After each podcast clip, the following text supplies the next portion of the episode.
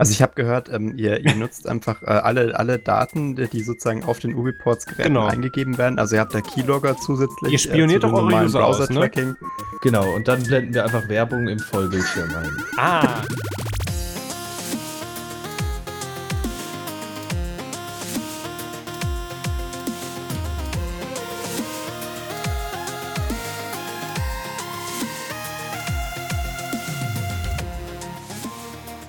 Hallo und herzlich willkommen zum Nerds zum Podcast Folge 35. Heute ist der 16. August 2018 und mit dabei ist der Max.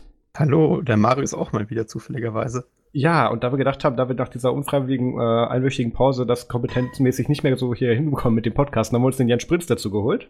Hallo. Schlechte Hallo, Entscheidung. Jan. Ja, man kann nicht alles haben. Äh, erst wir und dann auch noch Jan, also es tut mir sehr leid. Nein, ähm, Jan, es freut mich sehr, dass du da bist. Es kommt mir vor, als hätte ich dich letzte Woche erst zuletzt gesehen. Ähm, das, äh, ja, doch, da war was. Es könnte daran liegen, dass wir zusammen in der Slowakei waren. Da rennen wir nachher auch noch drüber und auch warum letzte Woche keine Folge kam. Ähm, das ist eine recht interessante Geschichte. Ähm, während im Hintergrund bei Max noch die Küche oder die Spülmaschine ausgeräumt wird. Das ist Jan. Ähm, Ach, Entschuldigung. Meine Mitbewohnerin hat jetzt gerade angefangen.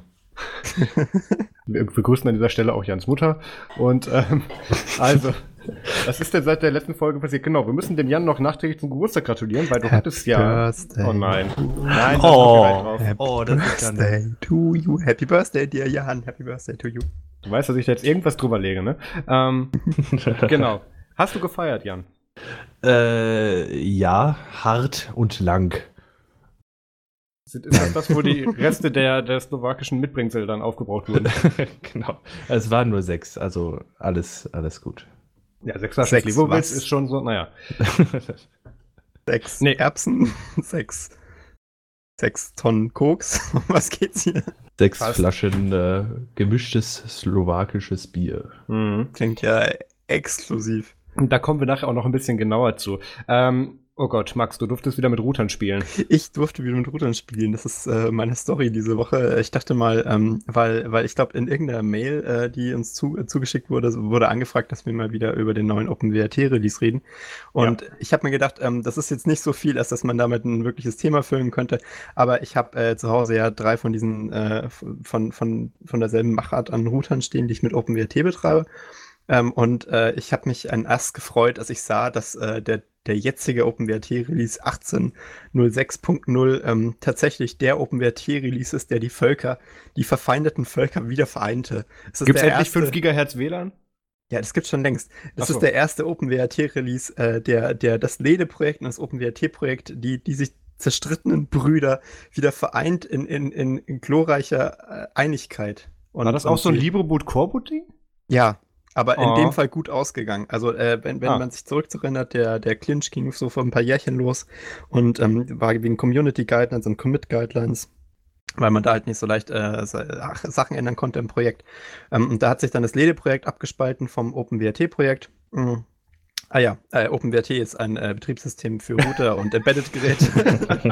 so Thema, wir wollten ja Begriffe erklären. Richtig. Also so ein ganz äh, minimalistisches OS auf mehreren, äh, also auf wenigen Megabyte zusammengestaucht. Also teilweise, ich glaube, mein, äh, meine, meine Images sind alle unter 4 Megabyte. Also unheimlich krass, was die da alles reinkriegen in so ein bisschen was. Ähm, und das ist halt designt, um auf Routern zu laufen. Und es gab dann halt einen riesen Clinch äh, vor ein paar Jährchen, dass sich da das OpenWRT ähm, Development Team so ein bisschen gesplittet hat und dann gab es dieses Lede-Projekt mit den neuen Community Guidelines und das, normale OpenWRT-Projekt, das halt so die Legacy weitergeführt hat.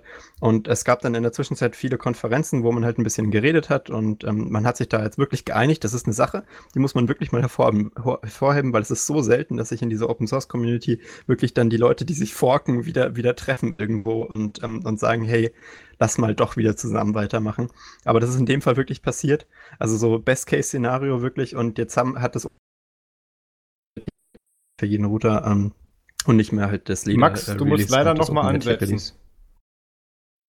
Ja, da wurde der schöne Monolog unterbrochen. Ich dachte auch, es wäre nur ich gewesen. Ja, du bist okay. bei, äh, du warst komplett weg. Äh, komm doch mal ab diesem äh, wieder zusammengefunden wieder rein.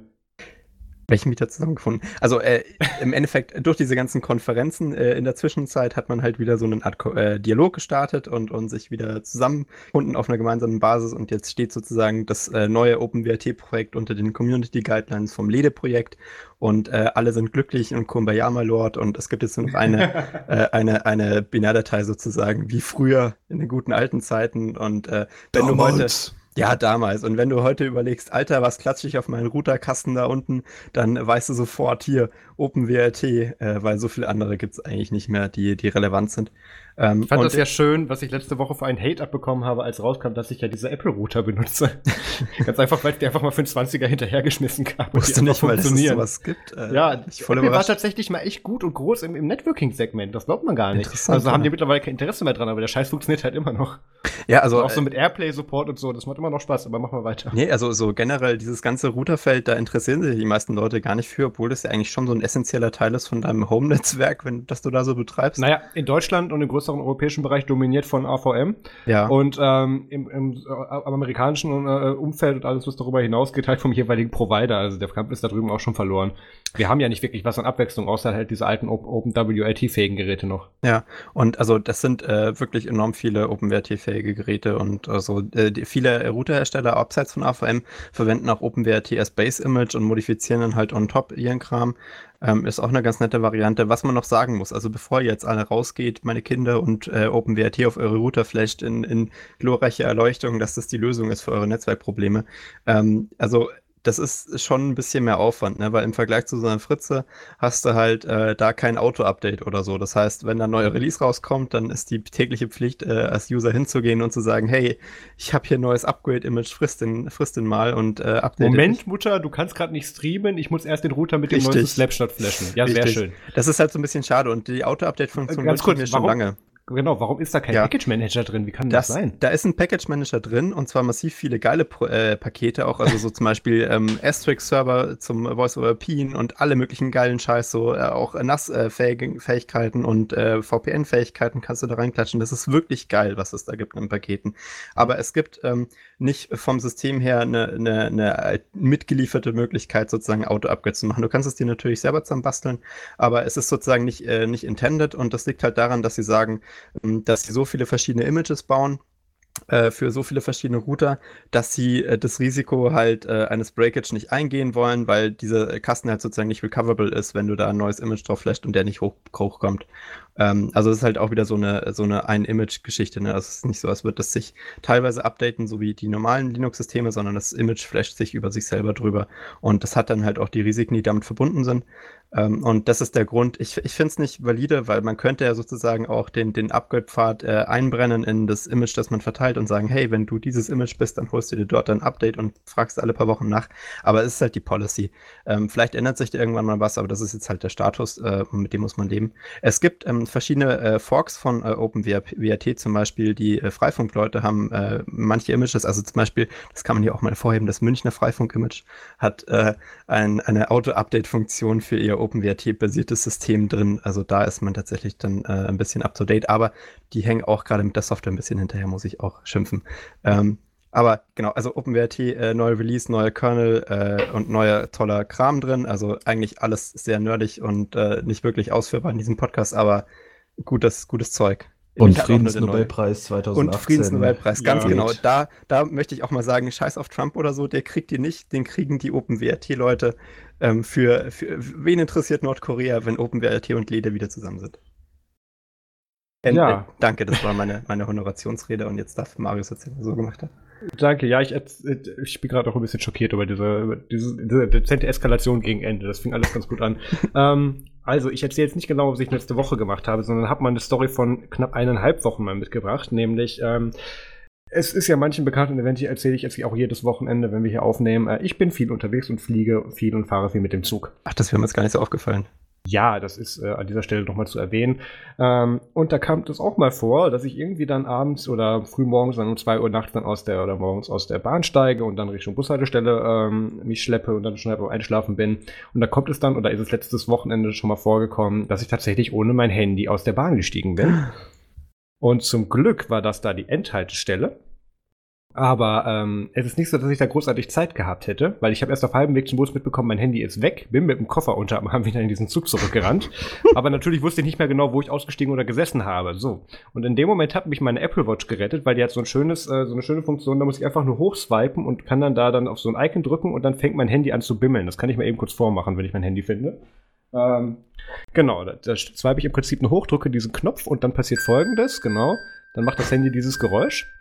Auch mit steigender Lautstärke. Ja, ist gut, ich habe dich gefunden. So, auch mit steigender Lautstärke. Aha. Und ähm, hat mich dann tatsächlich zielsicher zu meinem mobilfähigen Endgerät geführt und ich bin dann mit mobilfähigem Endgerät wieder in den Bus gestiegen. Äh, Bluetooth oder wie funktioniert das? Ja, ja, Bluetooth. Ah, okay. Cool. Also 15 bis 20 Meter, aber vor allem, was ich so krass fand, weil es, es war wirklich, ich bin definitiv außer Reichweite gelaufen. Dadurch ist mir das erst aufgefallen, dass meine Apple Watch mir nämlich gesagt hat, äh, da fehlt was. Das, was gerade noch da war, wo ist denn das? Nämlich das Handy. Ähm, Habe ich gemerkt, okay, nicht Hosentasche, nichts ist, auch nicht ausgegangen oder neu gestartet, kein, gar nicht. Ähm, Habe ich dann gemerkt, scheiße, muss noch im Zug legen. Dann ist ja nur so 50-50 Chance, weil ich war, glaube ich, wieder einer der ersten an der Tür. Liegt mein Handy da jetzt noch? Und ich hatte halt sehr viel Glück. Also ich meine, gut, notfalls ist, ist halt ein Verlust, den man abschreiben kann und das Ding ist eh ähm, ferngemanagt, das wäre dann gelöscht worden und so weiter. Also um die Ja. Daten habe ich mir keine Sorgen gemacht. Aber ähm, so mal eben eine Tausende an Mobiltelefon weg ist schlecht. Ja. Ist der Zug denn wieder äh, direkt umgekehrt? Also, äh, hast du da, äh, war ja Endbahnhof, aber wäre der gleich wieder weitergefahren? Oder der wäre in das? also ich wurde schon beäugt von dem Bahnbegleiter, der da rumstand. Also der wäre demnächst wieder losgefahren. Okay.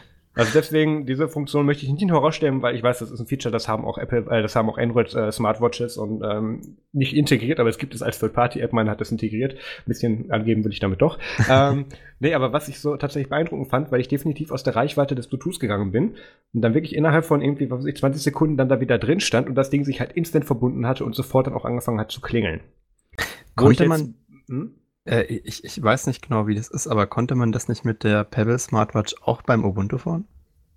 Ich, ähm, also ich bin mir sicher, dass das ging. Ich bin mir aber auch sicher, dass das mehr als 10 Sekunden gedauert hätte, das Ding wieder zu koppeln. Das Jan, wahrscheinlich widerspreche schon, mir, wenn ich falsch liege. Das kann gut sein, ja. Ja. Deswegen, das fand ich ganz nett herauszustellen Okay. und ähm, diese relativ günstige Investition einer Armbanduhr von knapp 300 Euro, nee, gar nicht wahr, 270, sie war ja im Angebot, auch hier im Podcast erzählt. ähm, hab mir jetzt dann, günstig. sagen wir es mal so, für den Preis, für den ich die neu gekriegt hätte und für den Preis, wie ich meine alte verkauft hatte, war das sehr günstig, ja. Und ich meine, du hast zwei Arme, du hättest auch direkt äh, zwei kaufen können. Ja. Ähm, die hatten aber nicht mehr das Pride 2017 Band im Angebot. Sonst hätte ich das natürlich gemacht. Nein. Okay, so viel dann zu der Story. Ähm, dann lass uns mal zum Feedback kommen. Ähm, Warte, warte, warte. Haben wir nicht noch Jan hier?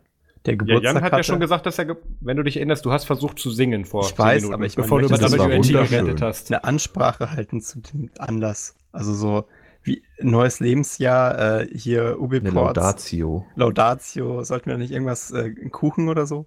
Nein. Also, kommen wir zum. Wenn du möchtest, kannst du das jetzt Nee, machen. nee, Das auch okay. Ah ja. Ja klar, aber erst jetzt noch konsequent sein, Herr Christen. Wir sehen uns ja demnächst wieder, dann, äh, Ah, dann kriegen wir das nee. schon mit dem Kuchen. Tun wir nicht, er kommt ja nicht zur Gamescom. Aber gut, ähm, dann kommen wir zum Feedback. Letzte Folge hieß ja auch hitzefrei, weil wir da wieder also in, in den wärmsten Räumlichkeiten, die um uns herum waren, aufgenommen haben, gefühlt. Und ähm, hat der Torben Stefan sich auch bedankt, dass wir durchgehalten haben. Und wir haben auch tatsächlich zwei E-Mails bekommen und ich werde nur eine davon vorlesen.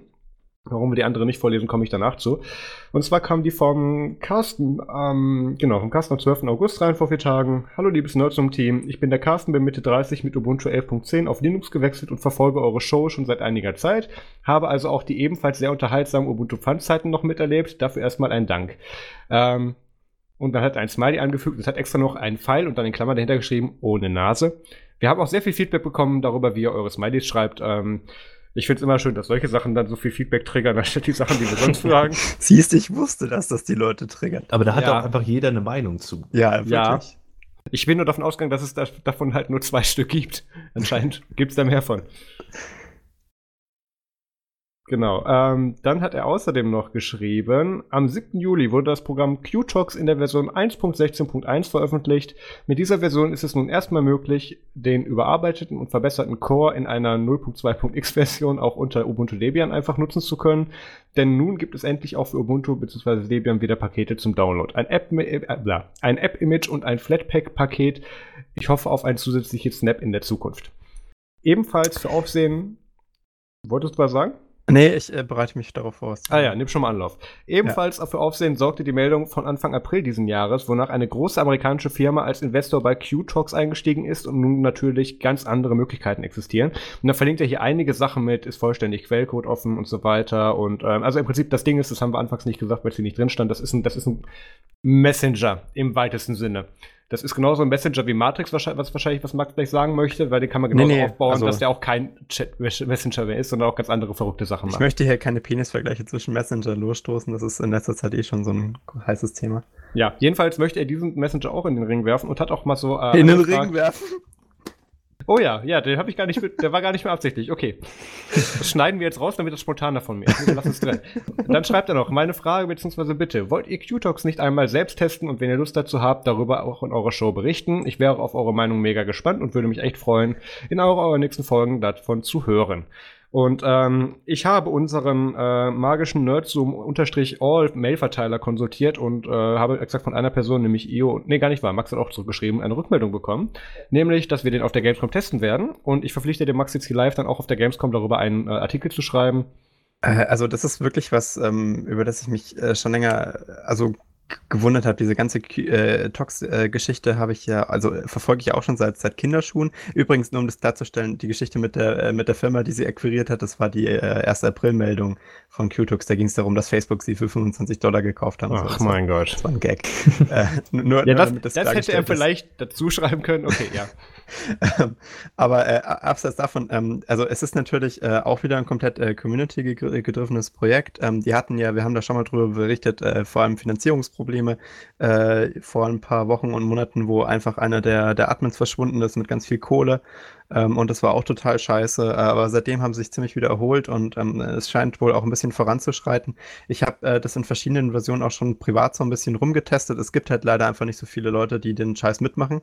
Ne, weil bei Messengern sind die Leute einfach wahnsinnig schnell erschöpft. Äh, vor allem, wenn man irgendwie mich kennt oder so und ich Leuten die ganze Zeit ein Ohr ab, abkaue über diese Debatte. Äh, das ist dann halt, äh, da, da, kommt man, da kommt man nicht so gut zu Testsubjekten.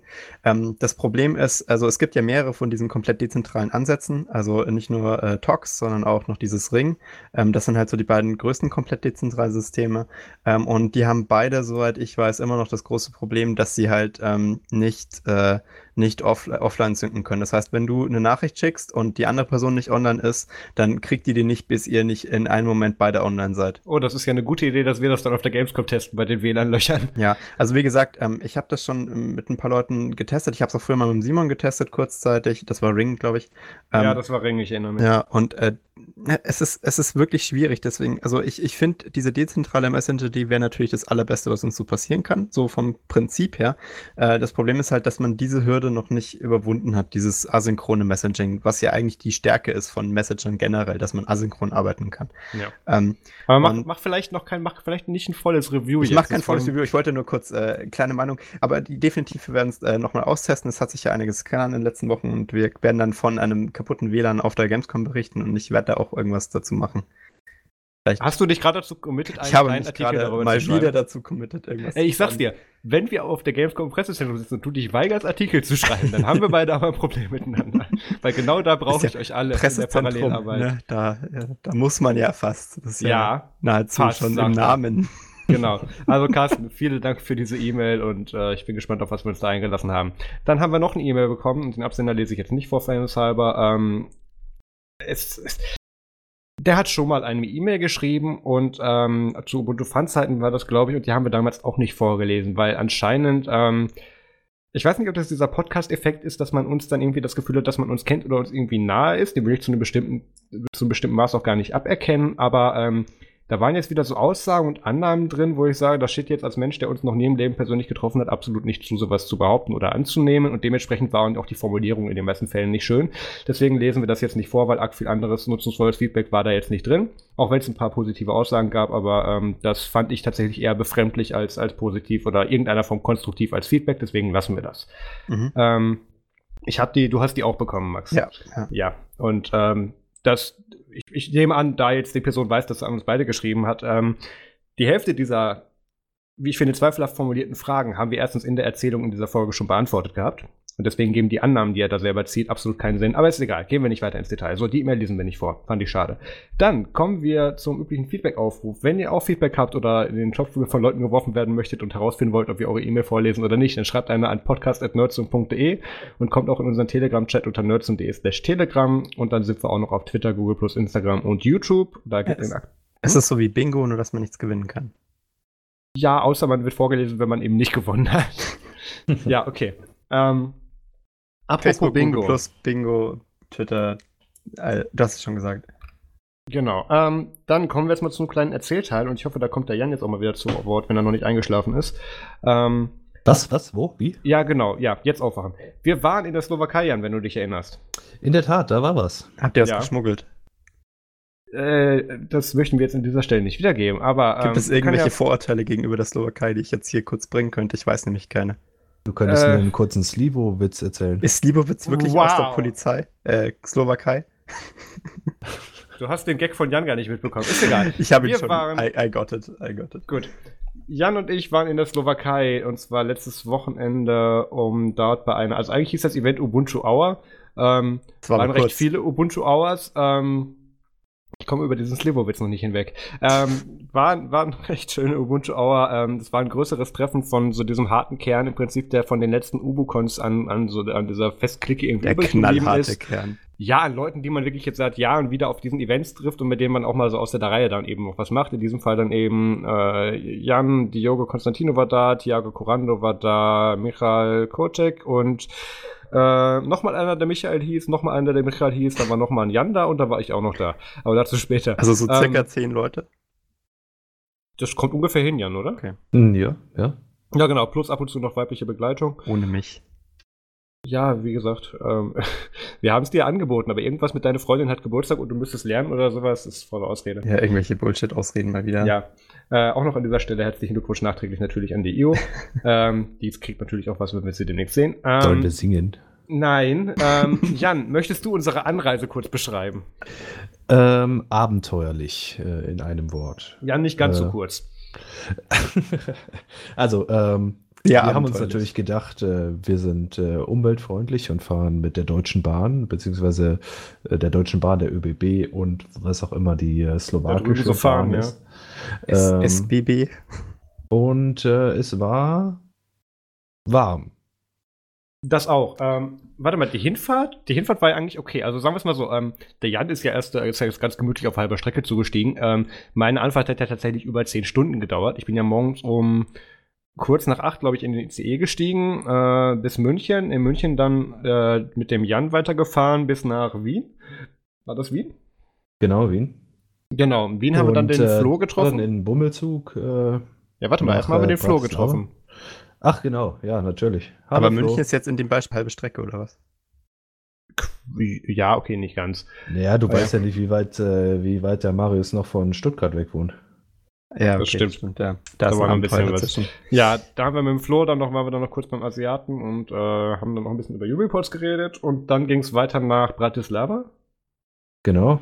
Und von da aus dann wieder äh, erstmal in die Haupthalle von, äh, vom Bahnhof von Bratislava in äh, der riesigen Menschenmasse, um herauszufinden, auf welchem Gleis wir denn abfahren. Ja. Haben wir herausgefunden, dass die Gleise und die Bahnsteige unterschiedlich nummeriert sind und zwar komplett unterschiedlich. Ähm, haben aber dann letzten Endes doch noch äh, den richtigen Zug erwischt und äh, sind ohne Klimaanlage äh, mhm. weiter geschwitzt. Das, das ging tatsächlich so weit, dass wir dachten, immer wenn irgendwie der Kontrolleur kam, da kam so eine kalte Brise rein und dann aber war das irgendwie ganz schnell wieder 30 Grad wärmer. Mhm. Und ähm, ich bin dann irgendwann wirklich rausgegangen und habe gesagt, ey komm, stell dich auf den Gang. Da ist es locker 10 Grad kühler als in diesem Abteil. Weil das waren ja auch wirklich so ausrangierte ähm, deutsche Bahnzüge aus den 80ern, die die da Secondhand benutzen anscheinend. Ah, geil. Alles Wie viele Prozent der Züge hatten denn auf der Hinfahrt äh, Klimaanlagen? Äh, ja, auf nur der Hinfahrt der, ungefähr. Nur der Railjet nach, äh, nach Wien. Genau, und mein okay. ICE halt. Na gut. Ja, das, das war ganz nett. Ähm, wurden dann, wir sind dann angekommen äh, in, oh Gott, kriegst du den Namen von dieser Haltestelle noch zusammen? Nove Mesto Nadvahom. Genau, das gleiche für mich. Und ähm, da hat uns dann der äh, Thiago Corando abgeholt mit einem Leihwagen und hat es tatsächlich auch geschafft, nachdem wir ähm, irgendwelche Sachen aus dem Kofferraum entfernt haben, äh, alle Koffer reinzukriegen. ähm, also wir mussten ein bisschen umbauen. Und ähm, sind dann zu dem Cottage irgendwie da gefahren von Michael und wurden da ganz nett empfangen mit Slivovitz natürlich. Und ähm, Spoiler, ich habe herausgefunden, dass ich keinen Slivovitz mag.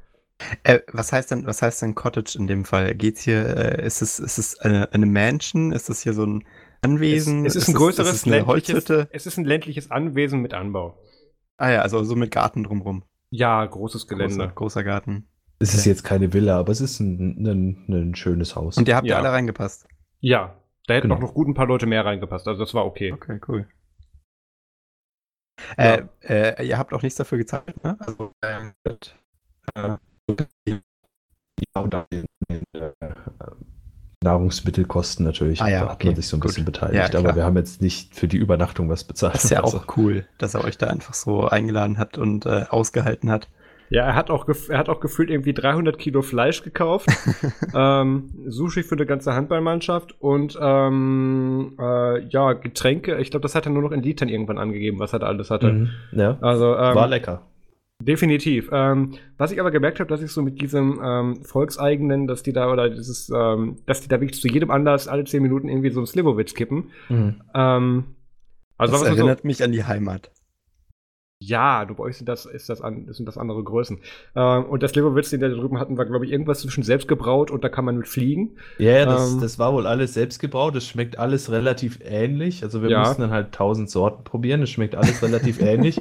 Und Vor allem ab mir dem dritten hier schmeckst du keinen schmeckst, Unterschied mehr. Schmeckst du hier die, äh, die, die etwas stärkere Pflaumennote. Hier hast du Walnuss im Abgang. Äh, hier ist das Aroma eher äh, rombenförmig und Ich glaub ja, er- den Hals. Ich glaube ja, dass er uns hart verarscht hat und einfach immer aus dem gleichen Glas eingeschüttet hat oder so. Naja, die schmecken schon ein bisschen unterschiedlich. Aber, Das habe ich ab dem äh, dritten aber nicht mehr mitbekommen. Äh, Genau, also irgendwann, irgendwann merkst du es nicht mehr und dir wird auch jedes Mal wieder eins in die Hand gedrückt. Also, äh, und auch zu, zu jedem Anlass. Ja, hier, äh, äh, Nostrovie und äh, äh, rein damit. Äh, Ja. Nur so für Noobs. Lieslibowitz ist ein Schnaps, oder? Genau. Oder irgendwie ein Bier? Nee, ist ein Schnaps. Nee, Also ist, ein, ist ein Schnaps aus, äh, aus Pflaumen in erster Linie. ein und, Pflaumenschnaps. ah, Äh, die okay. lustigen äh, Tschechen und Slowaken, die äh, mischen da noch alle möglichen anderen Sachen rein. Ja. Also schon ein scha äh, scharfes Getränk sozusagen. Ja, also das- Ja, richtig also wie gesagt, ich bin mir sicher, dass man damit auch fahren kann in der richtigen Mischung, ganz bestimmt. Ja. ähm, so Cool. allein, das, das war garantiert brennbar, was wir da hatten. Also ist wie. Biodiesel. Ja, so ein bisschen. ähm, ja, das war ganz interessant. Ähm, das fand ich auch an dem Abend noch cool, am nächsten Morgen nicht mehr. Ähm, und äh, wir saßen, glaube ich, irgendwie noch bis um 4 Uhr nachts draußen oder so und haben geredet. Das war ganz nett. Mhm. Ähm, sind wir an dem Abend schon bowlen gegangen oder? Ne, das war am nächsten Abend, genau. Das war am nächsten Abend, genau. Genau, weil ich lag dann ja mit einer ziemlichen Karte irgendwie im Bett und habe dann die ganze Zeit irgendwelche Artikel nur noch bearbeitet, weil ich Kopfschmerzen hatte. Ähm, und die anderen haben irgendwie draußen weitergetrunken. Was habt ihr draußen gemacht? Das kannst du mir jetzt ja auch mal erzählen. Im Prinzip einfach wirklich gesessen und geredet äh, über, ja, natürlich zu, zu großen Teilen über, über Ubuntu, über, über Linux, über so Themen in dem Bereich, aber auch über ganz andere Sachen. Äh, zum Beispiel haben wir stundenlang über Monsanto diskutiert. und äh, Ich habe übrigens heute einen ganz tollen Nestle-Witz gehört. Ich glaube, Nestle ist jetzt auf dem Weg zum Mars, weil da gibt es anscheinend Wasser. Den kannte ich noch nicht. Entschuldigung, bitte fahren Sie fort. Und ähm, genau, einfach über, über Gott und die Welt, äh, aber hauptsächlich die Welt. Ja. Und auch über andere interessante Themen, die an den Abenden, wo wir vielleicht nicht drüber reden. Ähm, Gott. Dann, ähm, dann waren wir an dem nächsten Tag waren wir dann tatsächlich dann auch noch ähm, kegeln, beziehungsweise Max, du erinnerst dich noch an diese Präsentation, Ich wir auf der erinnere mich. Ubocon, ich Lebhaft. erzähl's aber für die Zuhörer auch nochmal, die wir bei der Ubocon in Paris bekommen haben von Michael, wo er über diese Raspberry Pi, beziehungsweise über diese Bowling-Anlage geredet hat oder Ich glaube, es ist eine Kegelbahn. Kegelbahn in dem Fall, weil das ist ja äh, was anderes als Bowling, ne? Ja, die anscheinend. Mit den, mit den neuen Kegeln, die so im, im Viereck Ja, richtig. sind. Und das Ja. Besondere ist, die läuft irgendwie auf Arduinos oder Raspberry Pis und ähm, läuft mit Ubuntu Mate. Haben wir das Video nicht auch äh, hochgeladen?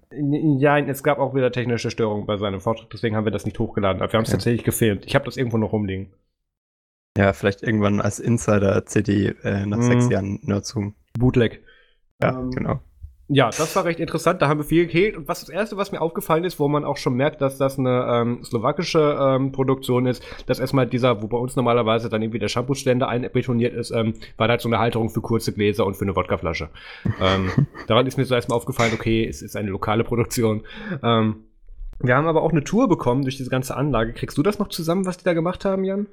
Genau, es ist halt eine alte, eine alte Kegelanlage gewesen, irgendwas äh, äh, 50 Jahre alt oder so. Mhm. Alles in einem Ähm, ganz großen Community-Projekt, was irgendwie alle paar Jahre umfunktioniert wird zu irgendwas, wo normalerweise Events stattfinden und so. Genau, also äh, die wurde wohl aufgegeben irgendwann äh, vor, vor ein paar Jahren und dann haben sie die äh, so in dem Dorf äh, gemeinschaftlich wieder aufgebaut und sich dann halt gedacht, ja, irgendwie müsste man das dann mal äh, digitalisieren. Und äh, dann hat sich eben äh, Mika mit, äh, mit noch einem Freund, Lief ja nicht auch, Michael?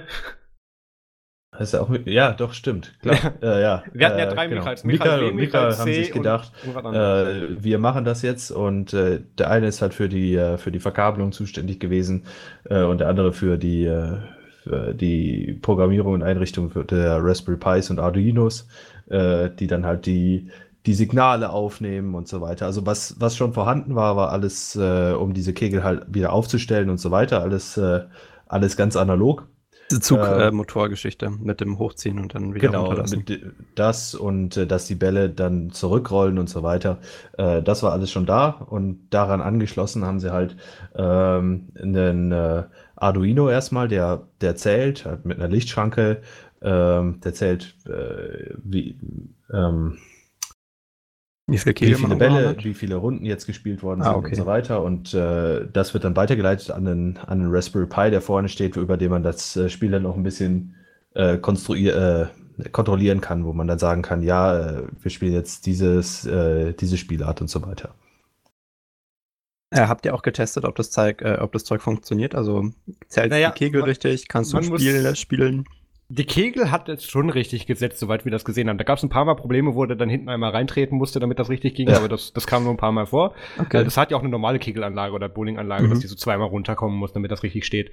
Ähm, und da die bei dem Kegel eben an Schnüren hängen, war das Angriff, Angreifpotenzial eben ein bisschen größer. Mhm. Ähm, ob das jetzt richtig gezählt hat, das können wir nicht nachvollziehen, weil Jan und ich haben beide die Regeln nicht verstanden bei dem Spiel. Wir haben Ja. auch gegeneinander gespielt. Die Regeln Ähm, sind sehr komplex und wie gesagt, jedes Mal, bevor du kegeln darfst, musst du einen Slivovitz trinken. Das heißt, Ja. das Zählen wird exponentiell schwieriger. das ja, ist ja, und das auch ist ja das, was wir- eingebautes Cheating. Vor allem Genau. das, was die da auf die Tafel geschrieben haben, hatte auch nicht viel damit zu tun, was da vorne auf der Anzeige stand, obwohl ich mir bis heute nicht sicher bin, welche von diesen drei Anzeigetafeln überhaupt die von unseren Punkten waren. Also was sie auf die Tafeln geschrieben haben, war äh, die Anzahl der Kegel, die wir umgeschmissen haben. Aber vorne wurde halt angezeigt eine Zahl, irgendwas mit äh, äh, bis, bis eine Million ging das, glaube ich. Da war, waren halt bestimmte Kombinationen, die ein paar mehr Punkte bringen und so weiter. Ich weiß nicht genau, was sie sich da ausgedacht haben. Ach, weil dieses Spiel ähm, halt irgendwie äh, äh, Konstellation von umgeschmissenen Kegeln anders, wertet, oder? Also Ich glaube nicht für jeden gleich ursprünglich viel. nicht, aber das haben die sich halt ausgedacht, um Ah, es etwas okay. interessanter zu machen. Es ist halt auch, weil die so in äh, so diamantförmig im Prinzip stehen, die Kegel. Genau, ja. Äh, ist es unglaublich schwer, einen Strike zu kriegen. Also es ist, während wir da waren, ich glaube, wir Auch haben dann muss man äh, als mit- Slivovitz trinken, by the way. Genau. Gibt es einen Move, wo man kein Zero-Witz drücken muss? Ja, der Das ist, Move äh, der Bestrafung Move- und Belohnung in einem. Das ist das Schöne. naja, auf jeden Fall äh, ganz ausgereift ist die Anlage noch nicht. Die sind auch noch immer da am Rumtüfteln.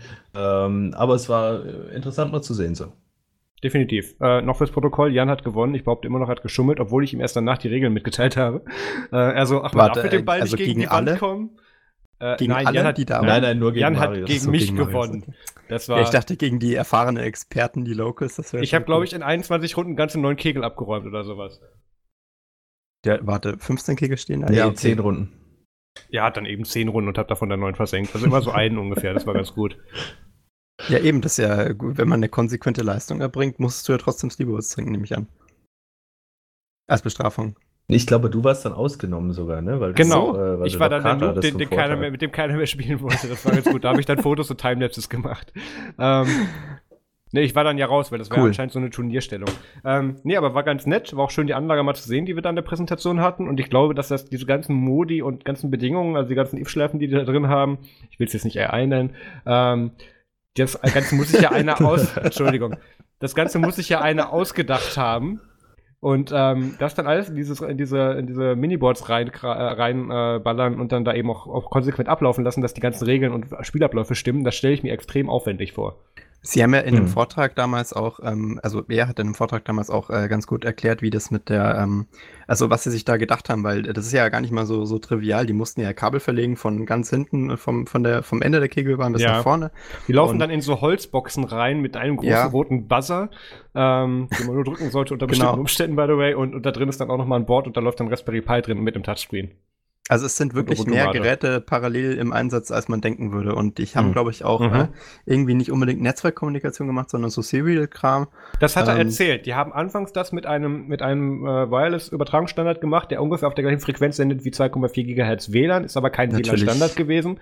Aber der war anscheinend so unzuverlässig und auch anscheinend irgendwas zwischen Latenz und, und äh, so unzuverlässig, dass sie den dann wieder auf seriell umgeändert haben. Ja.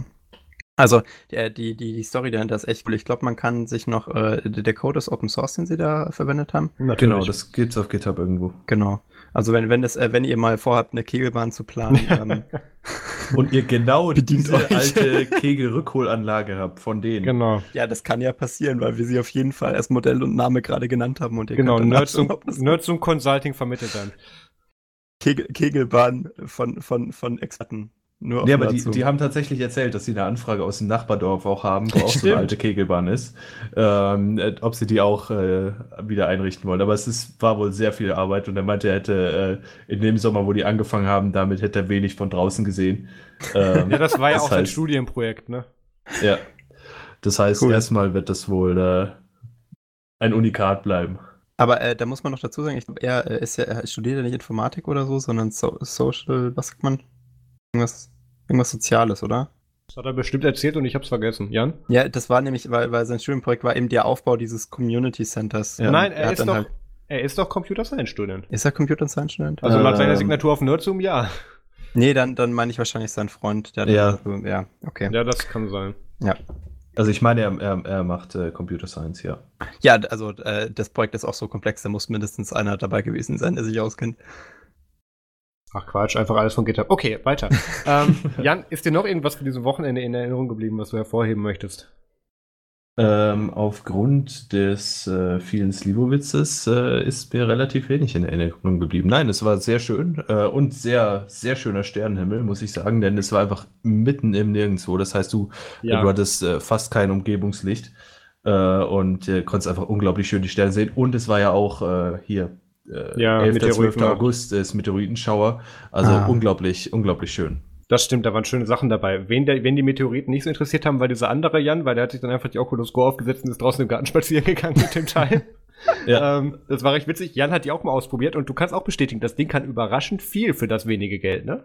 Ist unglaublich. Also ich, äh, ich war echt beeindruckend. Ich hab, äh, hatte zuletzt das, äh, das zweite Dev-Kit von der, von der Oculus Rift ausprobiert und war damals nicht so geflasht. Die war auch Ähm, richtig geil. Ja, äh, aber das kann echt einiges und dadurch, dass du einfach nicht mehr irgendwo angebunden bist und äh, auch nicht, nicht noch extra ein Headset aufhaben musst und trotzdem vernünftiges Und Sound keinen hast. Also brauchst. wirklich, wirklich, äh, wirklich ziemlich cool. Computer Power, Computer Power, äh, Display, Batterie und so weiter ist alles integriert und war von der Leistung her völlig okay für so ein Gerät. Also Genau. da, das ist schon echt, da wird noch was draus werden. Das volle Review gibt's auf nerdzone.de, shameless plug. Ähm, sollte man in dem Fall dann tatsächlich lesen und ähm, wie gesagt, ich habe es ja nicht ohne Grund, nachdem ich mich als Review auf Englisch gelesen habe, direkt bestellt und ihm dann gesagt Das wäre habe, ich will das Review schön, haben. wenn die Software noch Open Source wäre, aber Ach, jetzt geht das wieder los. ähm, ja, Da hat er recht, ne? Das hat er, schon natürlich, hat er natürlich recht mit, ist jetzt aber ein die Problem. dieser- Kegelanlage der Zukunft könnte man daran implementieren. Aber nein. Ist Gibt es ja nicht tatsächlich dieses, äh, dieses Projekt von äh, Razer, OSVR? Ah ja, das, äh, es, es gibt schon Open Source Ansätze. Das wird auch tatsächlich ein bisschen erwähnt in dem Nutzungsartikel. Nee, Das, das, das Librem 5 der VR, oder? Wir hatten ja auch den, den, das, das, den geflügelten Begriff Tuxedo Level of Destruction. Kommt das dann auch in diese Kategorie? Ich äh, Ich glaube, wir sollten uns dazu nicht mehr äußern. Ja, ich finde das überraschend, wie Jan die ganze Zeit auf seinem anscheinend Ubuntu-Phone Benachrichtigungen bekommt. Da bin ich nachher sehr gespannt auf die Geschichte. Ähm, aber dann lass mal weitermachen. Ähm, genau, also ich fand es auch sehr schön dort. Es hat sehr viel Spaß gemacht. Es war schön, die ganzen Leute mal wieder zu treffen. Es waren Hattet ihr auch Gespräche. irgend so eine Form von Programm? Also ich meine, ihr habt geredet und, und Slivovitz getrunken. Gab es auch irgendwie so einen, also außer dem Besuch der Kegelbahn noch so einen festen äh, Point, den ihr alle gemacht habt? Ursprünglich gab es die Idee, Essen. gemeinsam einen Podcast aufzunehmen. oh ja, und das danke, das nicht habe ich, das hab ich noch gar nicht angesprochen. Ja, gut, dass du mich daran erinnerst, Jan. Ähm, ja. Ich hatte ja auch groß in der letzten Folge angekündigt, dass wir dann eine große, große Folge machen. Ich habe extra mein großes Mischpult mit den sechs Kanälen mitgenommen und, und ganz vielen Mikrofonen und Kabeln und so weiter. Ja. Hab das dann am äh, Sonntag, äh, nee, gar nicht mehr, am Samstagabend dann eben aufgebaut, getestet und habe festgestellt, scheiße, ich habe da Grund, ich habe da die ganze Zeit unter allen Einstellungen ein Störsignal auf dem USB-Bass. Mhm. Und ähm, lange Rede, kurzer Sinn, das ist ein, das ist, äh, ist ein Erdungsproblem, was anscheinend aber ein Verschleißteil ist bei den Dingern. Ähm, das hatte mein Gerät, als wir damals in Essen mit damit aufgenommen haben, bei der Ubocon das Panel, das hatte das Problem noch nicht.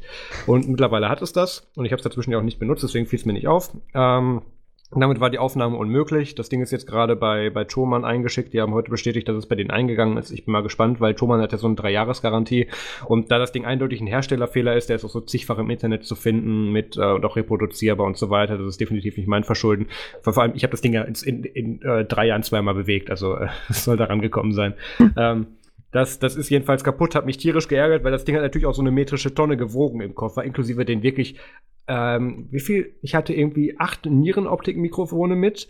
Ähm, die sind natürlich alle aus Metall, haben so einen Betonklotz für das, für das, für das, für die Erdung und so weiter drin. Ähm, das Zeug ist scheiße schwer, was ich jetzt dann mal 20 Stunden mit so einem Koffer mit mir rumgeschleppt habe und konnte ich Ach, da nicht Mann. einsetzen. Ja, das, das war echt nicht schön. An dem Abend war ich auch echt sauer. Ähm, dann gab es auch noch ein Problem, dass einer der Teilnehmer, der eigentlich mit eingeplant war, dann irgendwie nicht aufgetaucht ist, der eigentlich einen Rekorder noch dabei gehabt hätte, der uns hätte retten können von der Anzahl der Aufnahmeoptionen und der war ist dann nicht aufgetaucht, deswegen konnten wir dann nicht aufnehmen. Ja, war ein bisschen schade, ähm, weil erstens hatten wir dann die Woche keine Folge und zweitens habe ich das ganze Ding umsonst ähm, durch drei Länder geschleppt.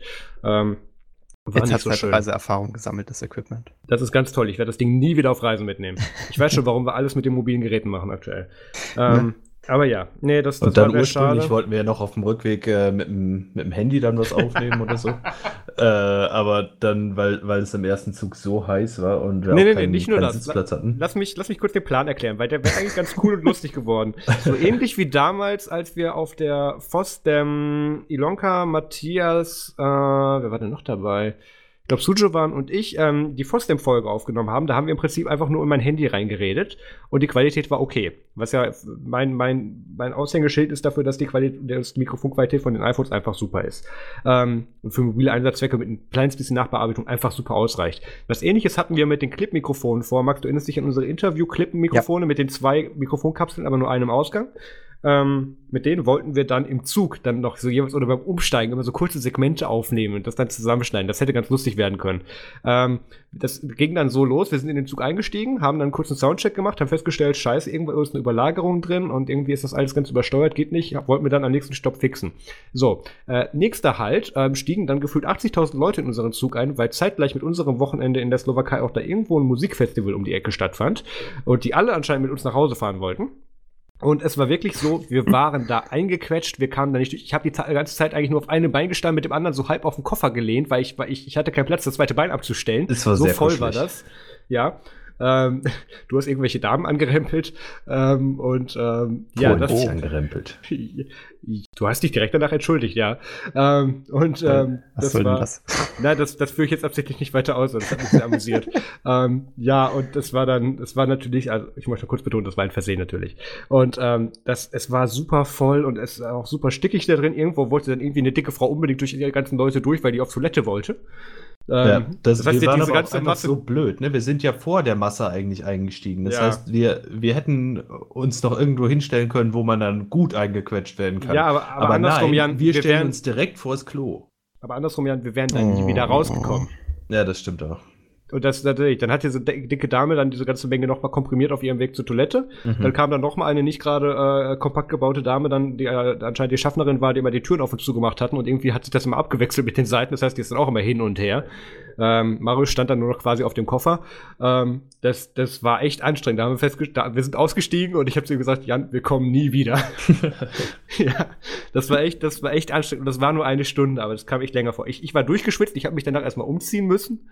Ähm, das war echt nicht schön. Es war Danach- eine Stunde, aber es war länger als der Rest der Fahrt. Ja, absolut. Danach ging's eigentlich. Danach hatten wir einen ganz gut klimatisierten Zug. Das war ganz in Ordnung. Warte, warte, Ähm, warte. Ihr habt euer Leben in vollen Zügen genossen. Ah, Slivovitz, ja. Ähm, Das musst du. Wenn Ja. schon, denn schon. ja, ja, ich habe die Klingel nicht dabei, tut mir leid. Ich wusste, ich, ich hab, wollte die eigentlich mitnehmen, aber egal. Dann gucken die am Flughafen immer so komisch. Ähm, ja. Das war ganz nett, ähm, weil danach hatten wir dann, äh, wir hatten dann einen völlig überteuerten Kaffee und Kuchen dann irgendwo in Bratislava. Ähm, was war das Cappuccino? Das war irgendein Filterkaffee mit Milchschaum? Mhm. War schon spannend. ähm, Äh, gutes Leben in Schön. Bratislava. Ja, schöne Side Story. Ich habe einen Arbeitskollegen hier in Berlin, der ist, was so Getränke und Bestellungen betrifft, recht einfach gestrickt und auch einfach zufriedenzustellen. Und da bin ich einmal mittags mit ihm in Starbucks gegangen und er ähm, stellt sich an die Theke und sagt, ja, ich hätte gern Kaffee. Ähm, die Bedienung war leicht, ja, die Bedienung war, äh, war dezent überfordert. Ich habe das übersetzt mit Americano. Ähm, da ging das dann, weil da ist wirklich nur Kaffee drin. Ja, jedenfalls, ähm, danach sind wir dann weiter von Bratislava nach Wien, waren nochmal beim gleichen Asiaten. Wohlgemerkt, der Zug hatte gute Klimatisierung, auch alle nachfolgenden waren okay. Wir hatten zum Glück reservierte Sitzplätze. Ich hatte es sogar zweimal für uns reserviert, also insgesamt vier Plätze, weil ich es geschafft habe, mein Rückfahrticket nicht mitzunehmen. Ähm, also das, was nur ausgedruckt Wäre es ja gültig eigentlich war. schlau gewesen, wenn wir uns auf die Plätze gegenüber von denen, die du eigentlich reserviert hattest, äh, gesetzt hätten. Ah, Weil- hm. Dann hättet Nee, ihr ein komplettes frei Apartment frei. Ja, aber das Aber, waren äh, immer, glaube ich, so Großraumdinge. Naja. Ähm, Bei der ja, DB äh, erlischen ja die, diese äh, Overhead-Anzeigen, sobald ähm, na- nach der Station, wo du die Reservierung gemacht hast. Also wenn du dann da nicht drin sitzt, nee, unser Zug hatte sowas freigegeben. nicht. Ach so, glaube ich. okay. Mhm. Unser Zug war da ein bisschen anders. Äh, wir mussten auch tatsächlich zwei Leute wegschubsen, die da, die sich da hingesetzt hatten. Ähm, die wohlgemerkt aber keinen Stress gemacht haben. Die gingen weg. Ähm, ja, Rückfahrt soweit in Ordnung. Ich kam völlig kaputt zu Hause an. Äh, Jan war dann, ich glaube, du bist dann auch noch mal irgendwie ins Allgäu gefahren. Ja, ich bin zu meinen Eltern gefahren direkt. War das auch noch mal gut zu tun. Ja, also soweit ein recht anstrengendes Wochenende, eine sehr anstrengende Fahrt. Ich weiß nicht, wie oder ob wir das noch mal machen, aber definitiv nicht noch mal so. Also äh, logischerweise hätten wir uns einfach einen, einen äh, Mietwagen nehmen können und äh, wären wahrscheinlich sogar schneller da gewesen. Aber Wahrscheinlich. naja, man ist halt immer schlauer hinterher, oder? Ja. Ja, aber ich habe das Gefühl, wir lernen nicht aus unseren Fehlern. Ja. Aber ja, ähm, so viel zu unserem Wochenende in der Slowakei. Lass jetzt mal ganz schnell zu den Themen kommen. Wir waren jetzt schon viel zu lange, ich glaube eine halbe Stunde bei dem Thema.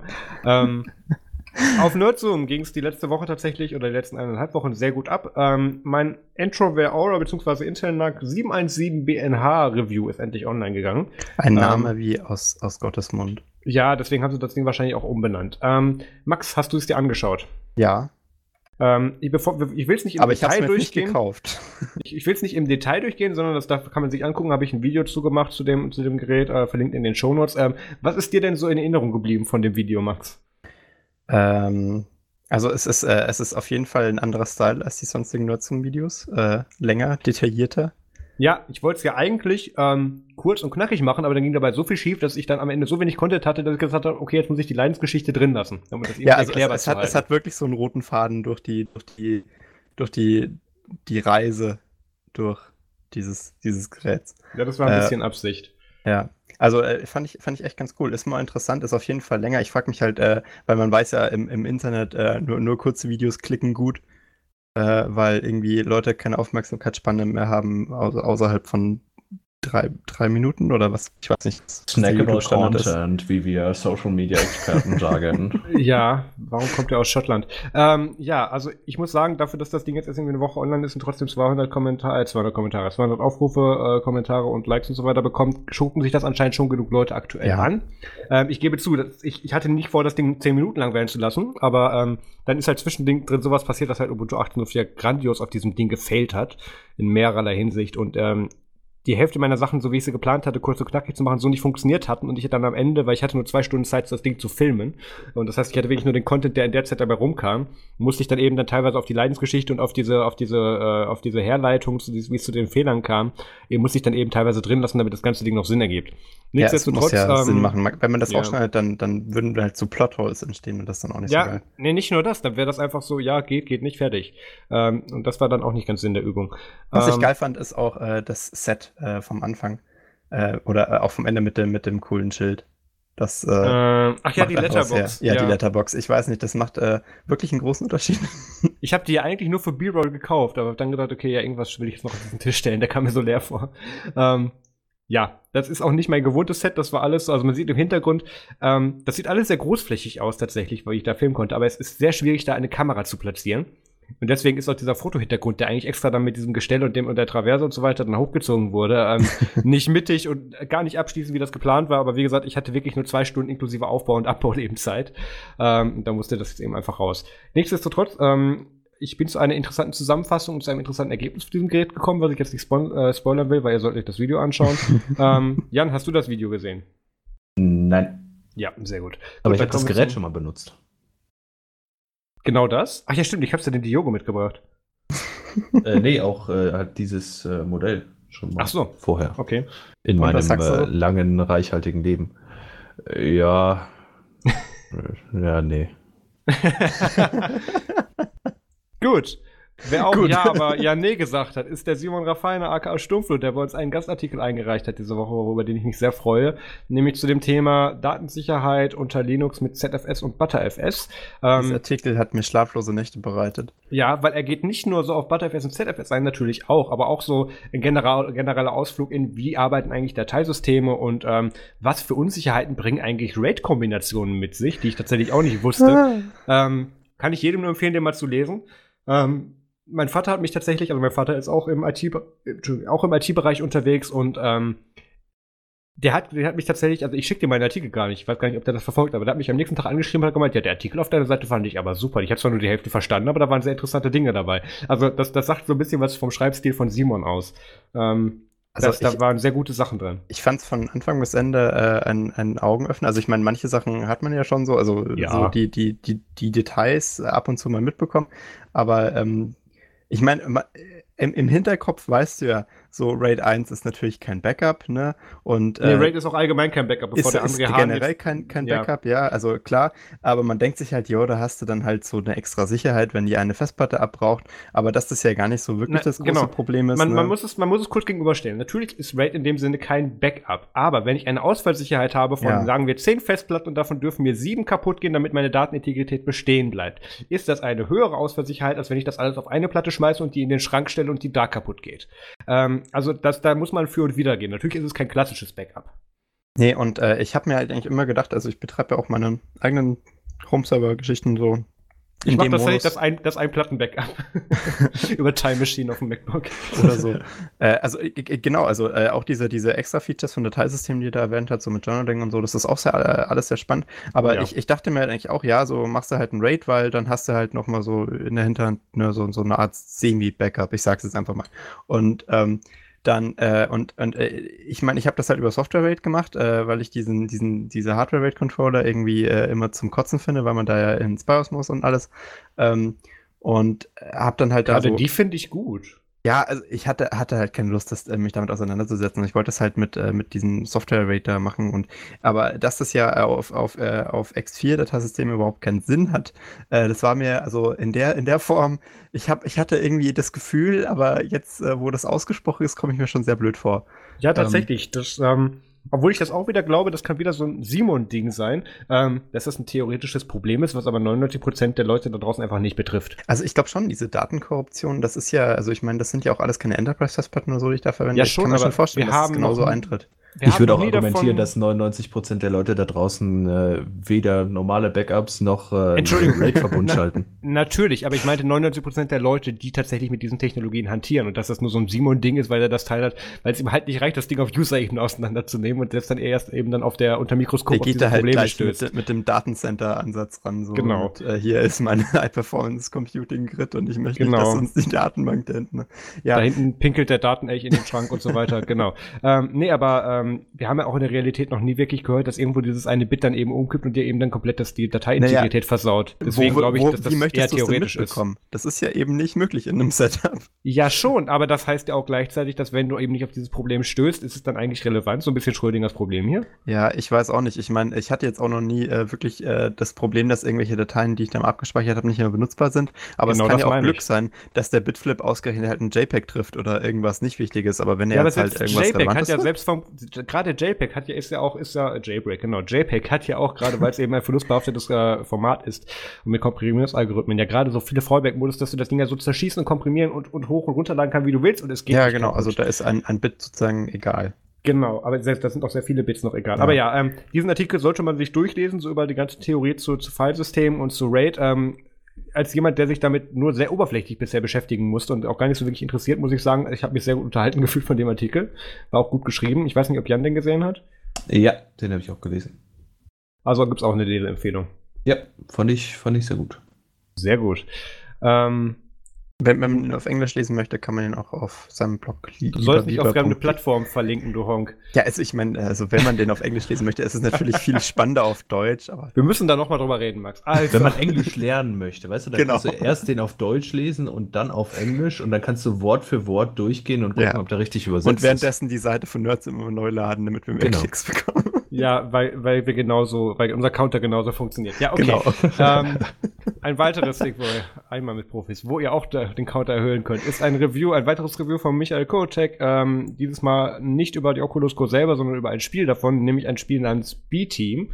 Ähm, ich habe das mal kurz durchgeskippt, ich habe das selber noch nicht angespielt. Ähm, scheint ganz nett zu sein. Ich muss aber sagen, ich habe das Ding tatsächlich nur bearbeitet. Ich habe den Artikel nicht mal komplett durchgelesen, weil ich keine Zeit hatte heute Mittag. Hast du den gelesen, Max? Äh, nee, da bin ich auch noch nicht hinterhergekommen. Äh, aber das lag auch daran, also VR-Spiele sind für mich halt bis jetzt noch relativ irrelevant aufgrund der fehlenden Ja. Möglichkeiten, die äh, dann auch einzusetzen. Aber es sieht lustig aus. Es ist so eine Art, ähm, hat eine, ein bisschen eine Retro-Optik. Also, ja, aber, auch wieder so ein bisschen comichaft, ne? ja, also keine Ahnung, äh, ich, ich, ich, äh, wenn ihr, wenn ihr, wenn ihr sowas einsetzen wollt, der Artikel ist auf jeden Fall eine ganz gute Anlaufstelle. Genau, und, und ich habe auch schon, es gibt demnächst auch, ich glaube, Hardened Blade oder so heißt das Spiel, was der Michael auch schon reviewt hat. Der Artikel ist schon fertig, der ist schon eingereicht. Ähm, der kommt wahrscheinlich im Laufe nächster Woche oder so, der, der muss ich eigentlich nur noch posten. Ähm, dann, wo er außerdem gerade dran arbeitet, und ich freue mich so über das Engagement von Michael aktuell, ähm, er reviewt gerade Zorin OS. Und zwar, ja, warte ab, und zwar in der Pro-Variante mit dem gekauften Support. Ach, das macht einen Unterschied. Nee, aber nicht. Aber er wird die dann mit solchen Sachen beschmeißen, wie wie kann man denn eine- irgendeine ganz komplizierte Software, äh, äh, Unity Engine zum Beispiel, unter Linux installieren, solche Sachen, wo man gerne mal mit hängen bleibt. Ja. Und ähm, wird da dann auch den Support mit bewerten und wird da einen großen Artikel und ein großes Review auf Nerdsum zu machen. Da freue ich mich schon sehr drauf. Das ist natürlich da, da, das würde ich- würde mich wirklich interessieren, weil es gibt ja Genau. enorm viele so Mini-Linux-Distros, so, äh, die, die halt sagen, Hm. jo, wir bieten hier Support an, aber ob Man dann muss wirklich sagen- jemand den auch kauft, ne? Ich sehe aber tatsächlich so vom Bekanntheitsgrad und vom Popularitätsgrad ähm, Zorin OS so ein bisschen unter Linux Mint tatsächlich an. Das ist ja die aber sind- schon ganz hoch. sind schon sehr Ja, so klein ist das ja doch gar nicht, oder? Ja, genau. Nee, Also gibt es auch viele Fans. Äh, ich kenne tatsächlich jetzt keinen einzigen Nutzer, aber was man so im Internet hört, ist das ja schon beliebt. Ja, dieses Internets. Ja, Ähm, da bin ich sehr gespannt drauf. Ja. Das wird sich nie durchsetzen. Oder auch, wie geht noch mal dein berühmter Spruch über Technologie, Jan? Äh, mein berühmter Spruch über Technologie. Was Zitat, Technologie so alles kann oder sowas? Ich weiß schon wieder vergessen. Ähm, egal. Dann bleiben wir bei Technologie. Ein Ähm, Königreich für ein Pferd. Nein. Ich Ja, bin fast. verwirrt. Ich Ja. äh, muss in meiner persönlichen äh, Jan Sprinz Aphorismensammlung nachschauen. Tut mir leid. Gut. Kommen wir so lange. Ja, Pferd war schon fast richtig, Max. Wir reden aber von Vögeln. Ähm, Colibri ist ein Browser, ähm, der proprietär ist, aber unter Linux Browser? und jetzt Ach, das als, ist ein Browser. Jetzt Jetzt, hat doch- mir jemand erklärt. Lässt du mich den Kurs anmoderieren, bevor du den auseinander nimmst? Ich Ist habe ja die ganze okay. Zeit versucht, Filme damit zu schneiden. Deswegen lief der auf dem Mac nicht. Ähm, ja, also. Ihr merkt schon, wir haben den sehr ernsthaft beäugt, aber ich erkläre trotzdem kurz, was der ist. Es ist ein Browser. Ähm, jetzt muss ich mir kurz die Notes wieder auf Telegram aufmachen, die Wimpy mir dazu geschickt hat. Einen Moment. Ähm, da ich hier gerade mit, mit ähm, äh, gecappter Internetverbindung aufnehme, ähm, habe ich den auf dem Desktop nicht offen, deswegen. Genau, so, äh, Zorin OS, genau. Zorin OS ist ein Browser. Sorry, Ähm, nur es Colibri meinst du? Ja, ähm, Colibri ist ein Snap, der jetzt auch ein, äh, der ein Browser, der jetzt auch als Snap äh, rauskam. Ähm, und das ist tatsächlich so, dass das nicht Wimpy und Poppy zu verdanken ist im Endeffekt, sondern dass tatsächlich Zorin, ich, ich komme heute raus, dass tatsächlich Colibri heute ähm, äh, hingegangen ist und gesehen hat, Snaps werden so viel beworben und kriegen gerade so viel Aufwind, ähm, dass die das einfach selbstständig gemacht haben. Ähm, und dann auch so ein bisschen wieder Kontakt mit Canonical hatten und das Ding wird tatsächlich nächste Woche ähm, großartig gepusht und auch mit ganzen Social Media und Pressreleases rausgebracht und wir haben das kleine Heads-up bekommen, deswegen reden wir jetzt schon darüber.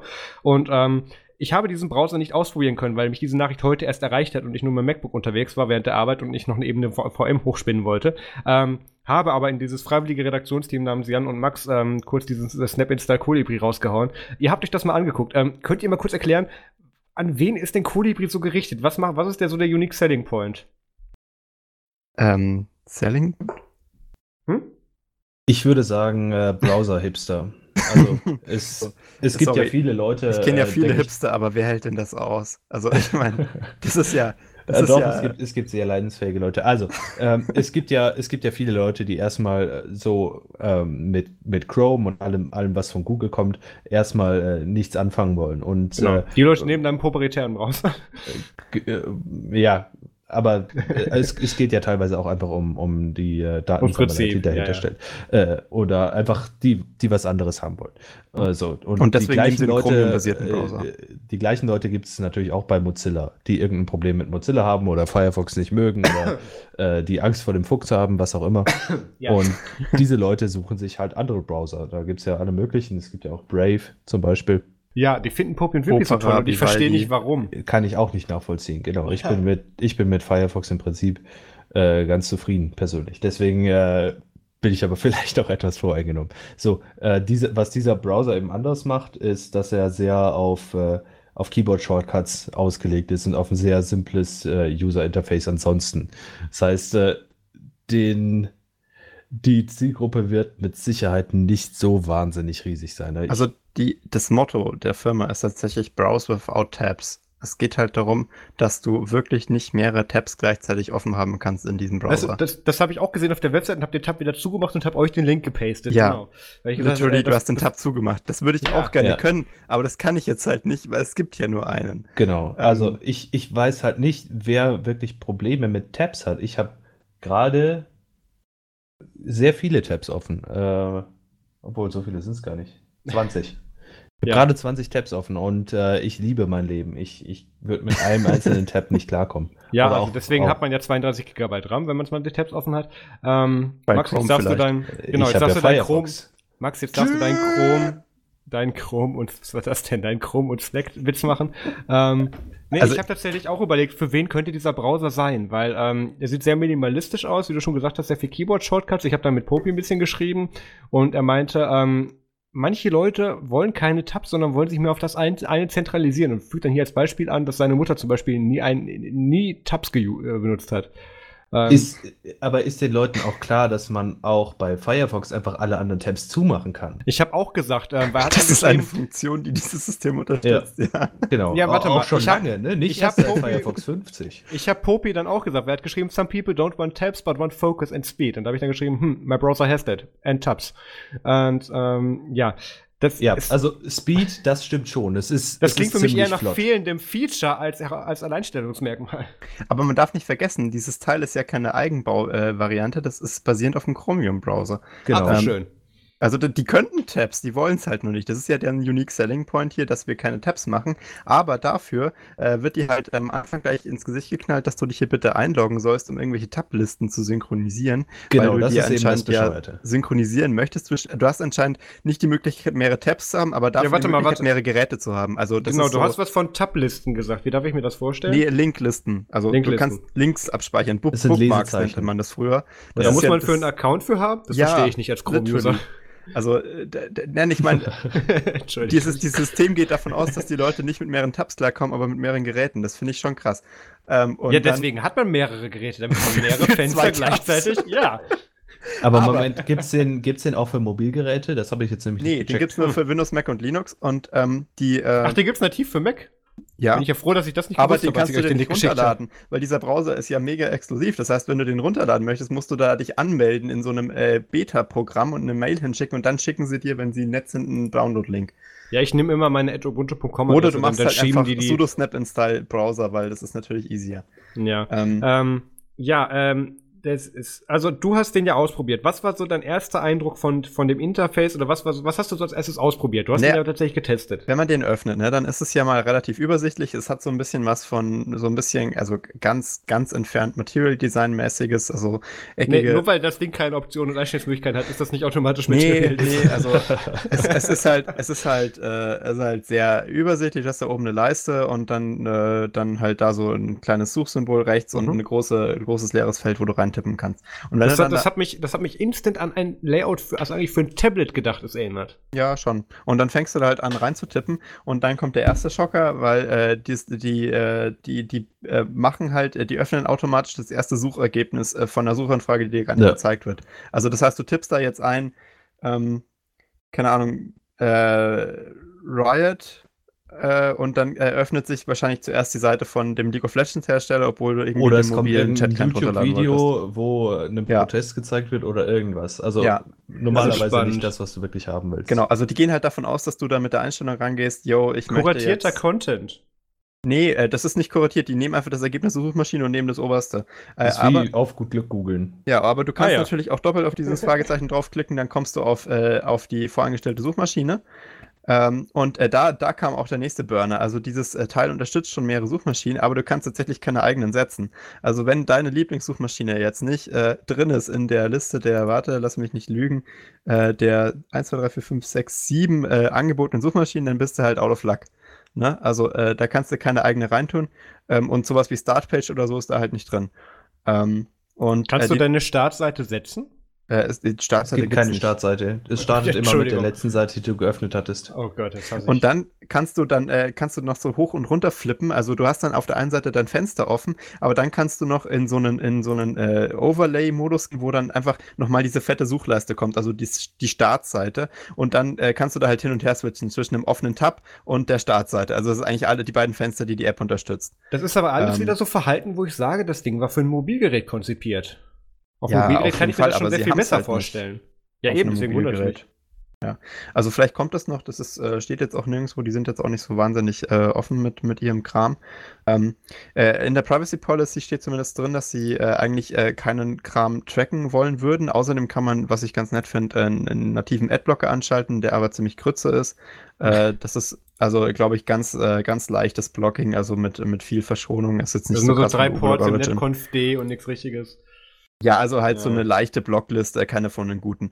Ähm, also da hätte man schon was Schöneres nehmen können, aber immerhin bieten sie es nativ an. Du kannst natürlich auch keine Plugins installieren, weil warum auch? Äh, ist ja simpel. Und äh, ja, äh, auf jeden Fall, dann ähm, hat es dann, ja, äh, es kann übrigens Adobe Flash. Oh ja, sehr schön. Wenigstens Ja. im Snap, ne? Nee, äh, ich hab, ich hab, ich hab's auch ausprobiert. Es ist nur so schwer, Flash-Seiten zu finden mittlerweile. äh, Ein Problem, das wir nie gedacht hätten, dass wir erstmal haben. ja, also es hat, es, äh, es, ja, ne, also, äh, aber falls man das möchte, dann kann man das ja machen. Äh, also am besten macht's nicht, aber falls man das möchte, kann man das machen. Ähm, Hast du auch äh, Sachen ausprobiert, wie zum Beispiel Netflix oder so, die äh, Whitewine brauchen? Äh, ich hat, ich habe einfach mal einen Browser-Benchmark drüber laufen lassen. Whitewine kann er nicht. Ähm, aber äh, so von, von den äh, HTML-Features, die es unterstützt, sieht es auch nicht glorreich aus. Also die haben da einfach so viel rausgeschmissen, dass es teilweise halt Probleme hat mit WebRTC zum Beispiel.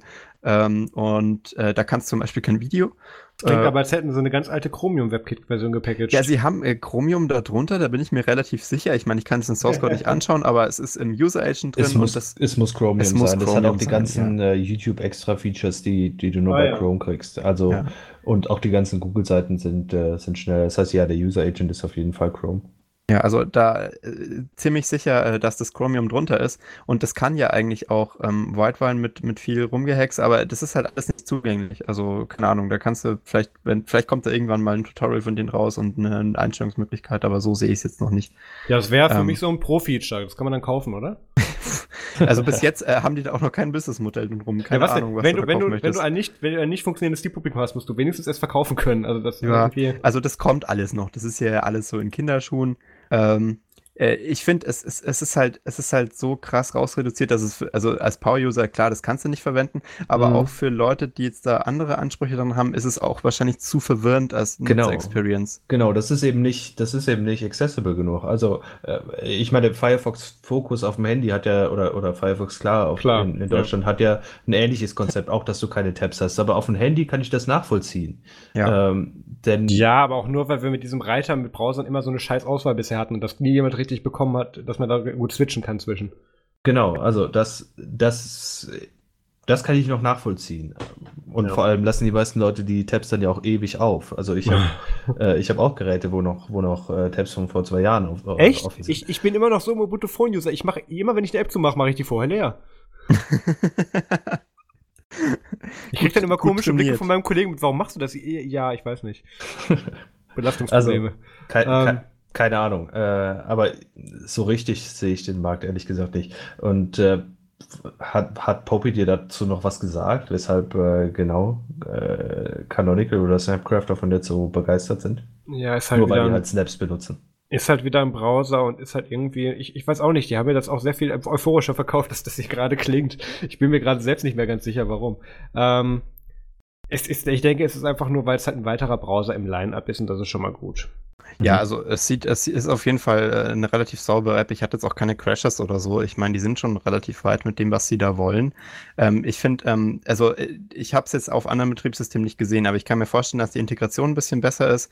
Äh, an sich ist es schon relativ festig. Die haben da ja so ein ausgedachtes Layout ähm, sich, sich überlegt, aber wenn du zum Beispiel halt auf die Settings-Menü gehst, dann äh, nimmt er halt das Default-Template von, von deinem Desktop. Also er integriert sich da so ein bisschen in den Desktop rein, aber das sieht dann halt scheiße aus. Mhm. Äh, Naja. Weil d- die ganze App ist weiß und dann kommt dann halt dieses schwarze Unity, äh, äh, Quatsch, äh, GNOME-Menü ähm, raus, dieses äh, File-Menü. Ähm, ich habe auch jetzt auch keine Übersetzung oder so gesehen äh, von, von, den, von der Interface-Sprache. Naja, also wie gesagt, es ist äh, noch nicht ganz fertig, aber die App an sich ist schon benutzbar. Es ist halt nur eine Frage, ob man das äh, System so okay findet. Die haben witzigerweise sich um viele von den Limitationen, die sie selber geschaffen haben, wieder drumherum gearbeitet, indem sie jetzt halt so diese, äh, diese, diese Bookmark-Funktion eingeführt haben ähm, und dann noch so, also irgendwie so, ähm, so, so Ordner für die Bookmarks angelegt. Also das ist Innovation, die hatte man vor 30 Jahren schon gefühlt. So Genau, das sind eigentlich alles Probleme, die, die Ja. gelöst sind. Also, weiß nicht, das ist äh, irgendwie, die basteln sich äh, ihr, Das ihr klingt nach einem klassischen Linux-Projekt irgendwie, aber ähm, ja. Ja, also aber sagen wir es mal so, aber wenn es, das ist eben, es ist eben noch nicht mal Open Source, ne? Das ist ja, Ja, die Sache. stimmt. Also, äh, wa warum sollte jemand das wollen? Ähm, das ist Naja, schon eine, gut. eine gute Frage. Die mal bleibt. so, bin wenn das, Ding jetzt, wenn das Ding jetzt so ein Browser wie, wie Brave oder Klar oder Focus gewesen wäre, ähm, mit dem Fokus auf Mobile, wo es dann jetzt als Snapchat auch die Möglichkeit gibt, den auf dem Desktop zu laufen zu lassen, hätte das Ding wesentlich eine bessere Bewertung bei uns bekommen, glaube ich. Aber so hat es aktuell einfach nur ein sehr begrenztes Zielpublikum, was wir nicht sehen und mit dem wir uns auf keinen Fall identifizieren können. Ja, Äh, deswegen man, kann ich- man kann mal schauen, wo es hingeht in Zukunft. Äh, Ja. Das ist ja aber, aber wenn, in jetzt, der Entwicklung. wenn jetzt dieser minimalistische Ansatz, und ich nenne ihn bewusst nicht unvollständig, ähm, dass die angedachte Idee dahinter ist, dann ähm, denke ich, wird das Ding sehr schnell wieder verschwinden. Ähm, aber ja, Snap Install Colibri und ich denke, jetzt haben wir auch lang genug damit verbracht. Ähm, ihr habt noch ein Thema mit. Warte, warte, Lifehack. Wenn ihr den wirklich benutzen wollt, er kann zwar keine Multiple Tabs, äh, Multiple Tabs, aber du kannst verschiedene Fenster aufmachen, ne? Also falls du doch zwei Viel besser. Tabs brauchst, machst einfach mehr Fenster auf. Das geht nämlich auch ganz gut. Und Ich wollte Problem unbedingt den, den Internet Explorer 3.1 wieder haben. Obwohl, Nee, nee, selbst der, selbst der konnte Tabs. Registerkarten, Entschuldigung. Ich frage mich ja, also welcher Mensch denkt heute nicht an Tabs beim Browsen, aber naja. Okay, Naja, äh, andere Vielleicht der, der Geschichte. in der Bahn sitzt.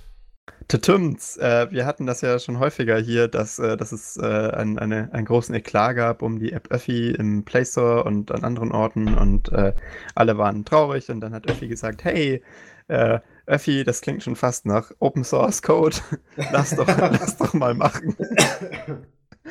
Äh, nee, haben sie natürlich nicht. Die hatten auf jeden Fall ein besseres Wortspiel, aber ähm, die, also der, der Quellcode für Öffi wurde dann veröffentlicht, äh, haha. Und ähm, Wow. Jetzt, jetzt gibt es, äh, nachdem wir es auch schon angekündigt haben, die App tatsächlich auch im F-Droid Store. Das ist ganz cool, weil Öffi ist ja eigentlich drei verschiedene Apps. Äh, also einmal diese Netzplan-App, wo man den, den Fahrplan äh, direkt angucken kann als Karte. Dann die äh, Routing-App und dann, glaube ich, nochmal so ähm, eine App, wo du halt schauen kannst, was von der nächsten Haltestelle alles an Zügen wegfährt. Ähm, und die, die kann man sich jetzt wirklich auch im, im, äh, im F-Droid Store runterladen.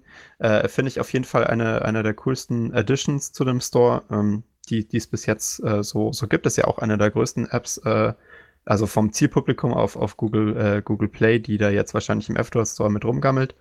Ähm, äh, ist auf jeden Fall äh, einen Blick wert, wenn man mit äh, Transport nicht, äh, nicht zufrieden ist. Kannst, Entschuldigung, kannst du die bitte nochmal aussprechen? Transport, Dankeschön. das ist die richtige Aussprache. Ich habe das bestätigen lassen. ähm, genau, äh, aber apropos äh, coole Apps, äh, die da jetzt Stück, stückchenweise drin landen, ähm, wenn, ich weiß nicht, ob wir da schon mal drüber geredet haben, es gibt ja, es gab ja nach den Snowden, äh, äh, nach der, nach der Snowden-Skandalgeschichte ähm, verschiedene äh, E-Mail-Betreiber, die aus dem Boden gesprossen sind, also Proton-Mail und Tutanota und wie sie alle heißen. Ähm, und Tutanota tatsächlich hatte ähm, für mich zumindest äh, jahrelang das Problem, dass die App äh, halt nur in, in Google Play drin war. Die gibt es jetzt auch als Open Source Version endlich in, in F-Droid drin. Also eine weitere Edition, äh, die, die ein relativ großes Zielpublikum hat. Ähm, und ich finde es cool, dass mittlerweile auch wirklich viele äh, Leute, die eigentlich nicht so aus der Open Source Community ähm, kommen, äh, nach alternativen F äh, App Stores streben und dann irgendwie auch in F-Droid drin landen. Das ist was, was mich, ähm, was mich schon überrascht. Also, ja, aber liegt das daran, dass einfach für die coolen Kids der Google Play Store irgendwie zu teuer oder zu eine hohe Einstiegshürde hat? Weil, weil ganz ehrlich, mehr Zielpublikum oder eine größere Publikation tust du dir mit F-Code ja jetzt nicht gerade ein, einfangen. Damit. Nee, also mehr Zielpublikum kann ich mir nicht vorstellen, ähm, aber, ja. aber es, ist, es ist wohl so, dass wenn du ein zweites Standbein möchtest, weil du dir nicht sicher sein kannst, ob du mit den Policies übereinstimmst von diesen ganzen Stores und weil du da auch vielleicht irgendwie bald ein Backup haben möchtest, falls da mal was schief geht, dann, dann kommen tatsächlich Leute irgendwie auf den F-Droid Store, weil der sich anscheinend in den letzten Jahren als stabile Lösung für sowas heraus etabliert hat. Aber und kann das, kann das so ein europäisches Ding sein? Weil, weil, weil äh, zum Beispiel bei iOS wäre es Lydia oder Zydia zum Beispiel, als wenn mhm. du gejailbreak das Phone hast als zweiter Store. Aber als Google Play Store Alternative würde mir nicht sofort weltweit F-Droid einfallen. Klar, in unserem Kontext schon. Aber ähm, gibt es da noch größere andere Dinge? ich bin da halt, gar nicht drin in der Sphäre. Es ist halt auch diese Zielgruppe, oder? Äh, die eher F-Droid benutzt. Ja, also das ist natürlich jetzt nicht so, als dass du da irgendwelche Apps drin findest, die, äh, die nicht von, von technisch angehauchten Leuten benutzt werden. Aber ähm, also es ist auf jeden Fall diese, dieses weitere Spektrum der Nerds ist ja jetzt wirklich kein kleiner Zielmarkt und äh, selbst die waren ja, ähm, also sind jetzt nicht immer alle in der Open Source Richtung oder so unterwegs, aber also es scheint doch äh, sich so, so als, als kleiner Standardweg zu etablieren, dass man sagt, jo, äh, wir brauchen hier einen zweiten App Store, wir könnten hier auch Amazon machen äh, oder Yandex oder whatever. Genau, Amazon wäre dann nämlich so Nummer zwei meinem Genau, ist auf jeden Fall Nummer zwei. Ähm, aber anscheinend, also die wollen halt irgendwas, äh, wo ihnen keiner mit, äh, mit Späßchen treibt. Und bei F-Droid kannst du auch tatsächlich eigene Repositories hosten, um irgendwie an deine Nutzer ranzukommen. Ähm, das heißt, selbst wenn dir die F-Droid.org, ähm, also die, die, die Haupt-Repo-Policy nicht gefällt, kannst du halt deinen eigenen Scheiß fahren. Und Haben wir endlich PPAs auf Android? Es ist, genau, es sind, Och, es sind nee. wortwörtlich PPAs auf Android. Und äh, ich glaube, das gefällt vielen App-Entwicklern halt, wenn man wirklich sagen kann, ähm, ich möchte meine App irgendwie an den Kunden kriegen und der soll eine Nutzererfahrung haben, die ihn nicht äh, abschreckt, wo er nicht irgendwelche Sachen aktivieren muss, die ihm nicht gefallen, wo er sich nicht die APK von uns direkt runterlädt, sondern halt irgendwie sein F-Dot verwenden kann, um das zu bekommen. Und das ist, äh, finde ich, interessant. Andererseits eben auch, wie gesagt, wenn das sowieso dein Zielpublikum ist, was F-Dot ohnehin benutzt, äh, dann hast du da relativ hohe Chancen, ja äh, weit oben gelistet zu werden. Ja. Also jetzt im Vergleich zum, zum Google Play Store auf jeden Fall. Nee, ähm, also wenn du eine größere App bist und äh, sagst, ich gehe auf F-Droid, da gibt es auf jeden Fall dann auch ähm, es gibt ja diesen, äh, diesen wöchentlichen äh, This Week in F-Ding, da wirst du dann auch normalerweise gefeatured, wenn du was Größeres bist.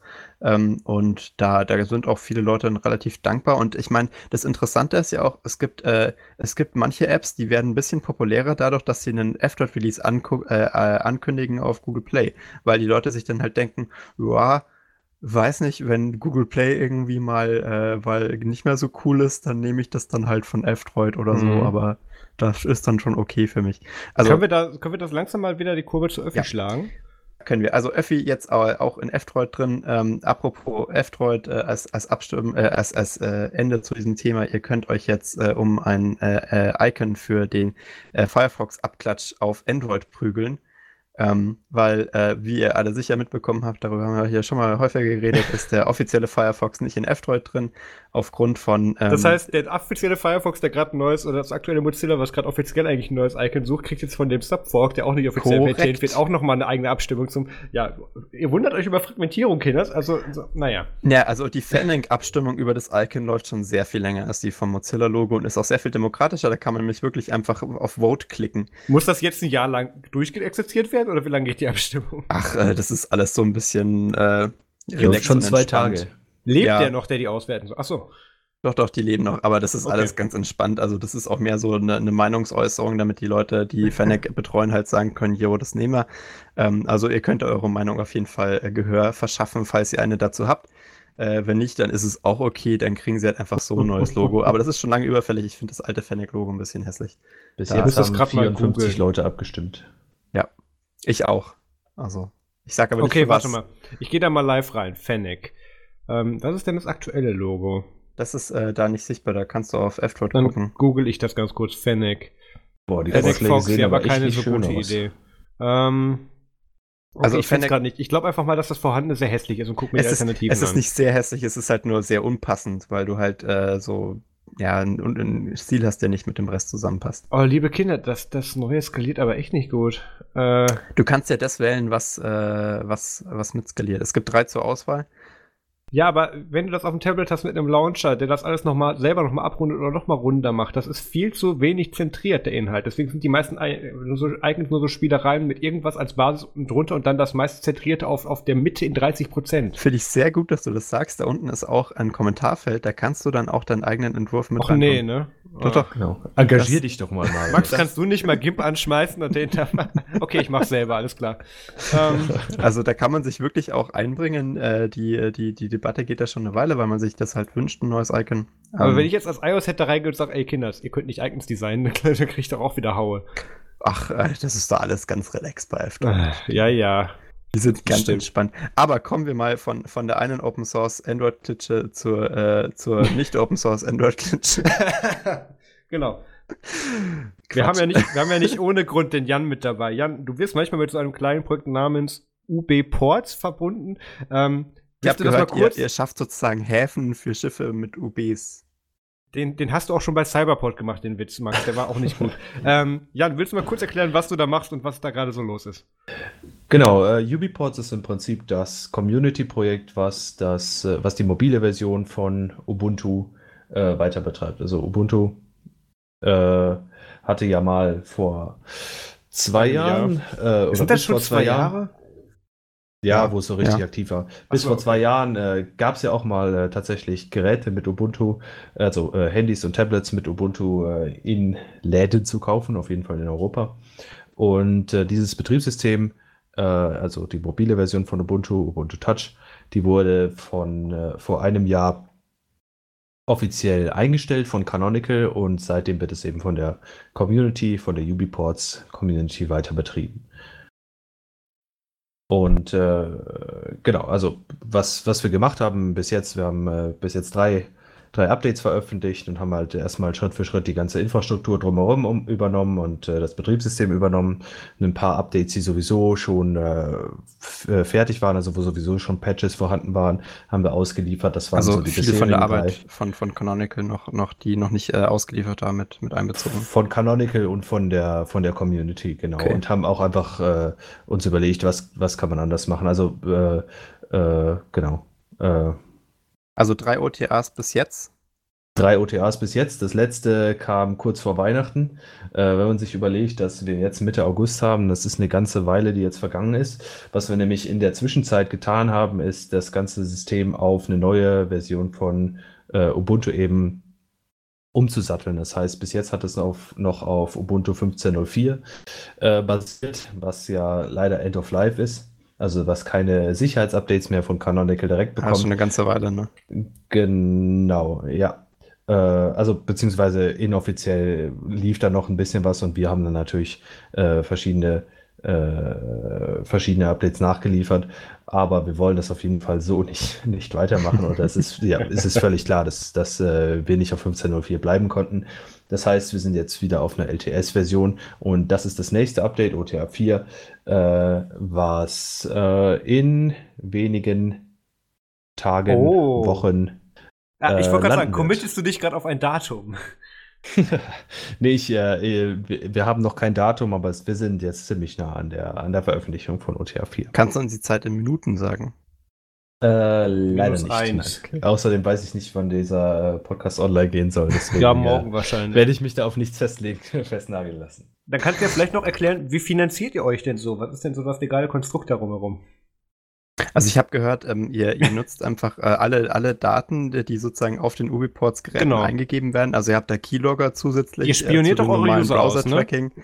Genau, und dann blenden wir einfach Werbung im Vollbildschirm ein. ah, nein, also wir, wir, sammeln, wir sammeln natürlich keine Daten, äh, wir, äh, wir schalten keine Werbung, äh, wir finanzieren uns unsere, so unser alltägliches Geschäft hauptsächlich über, über Nutzerspenden.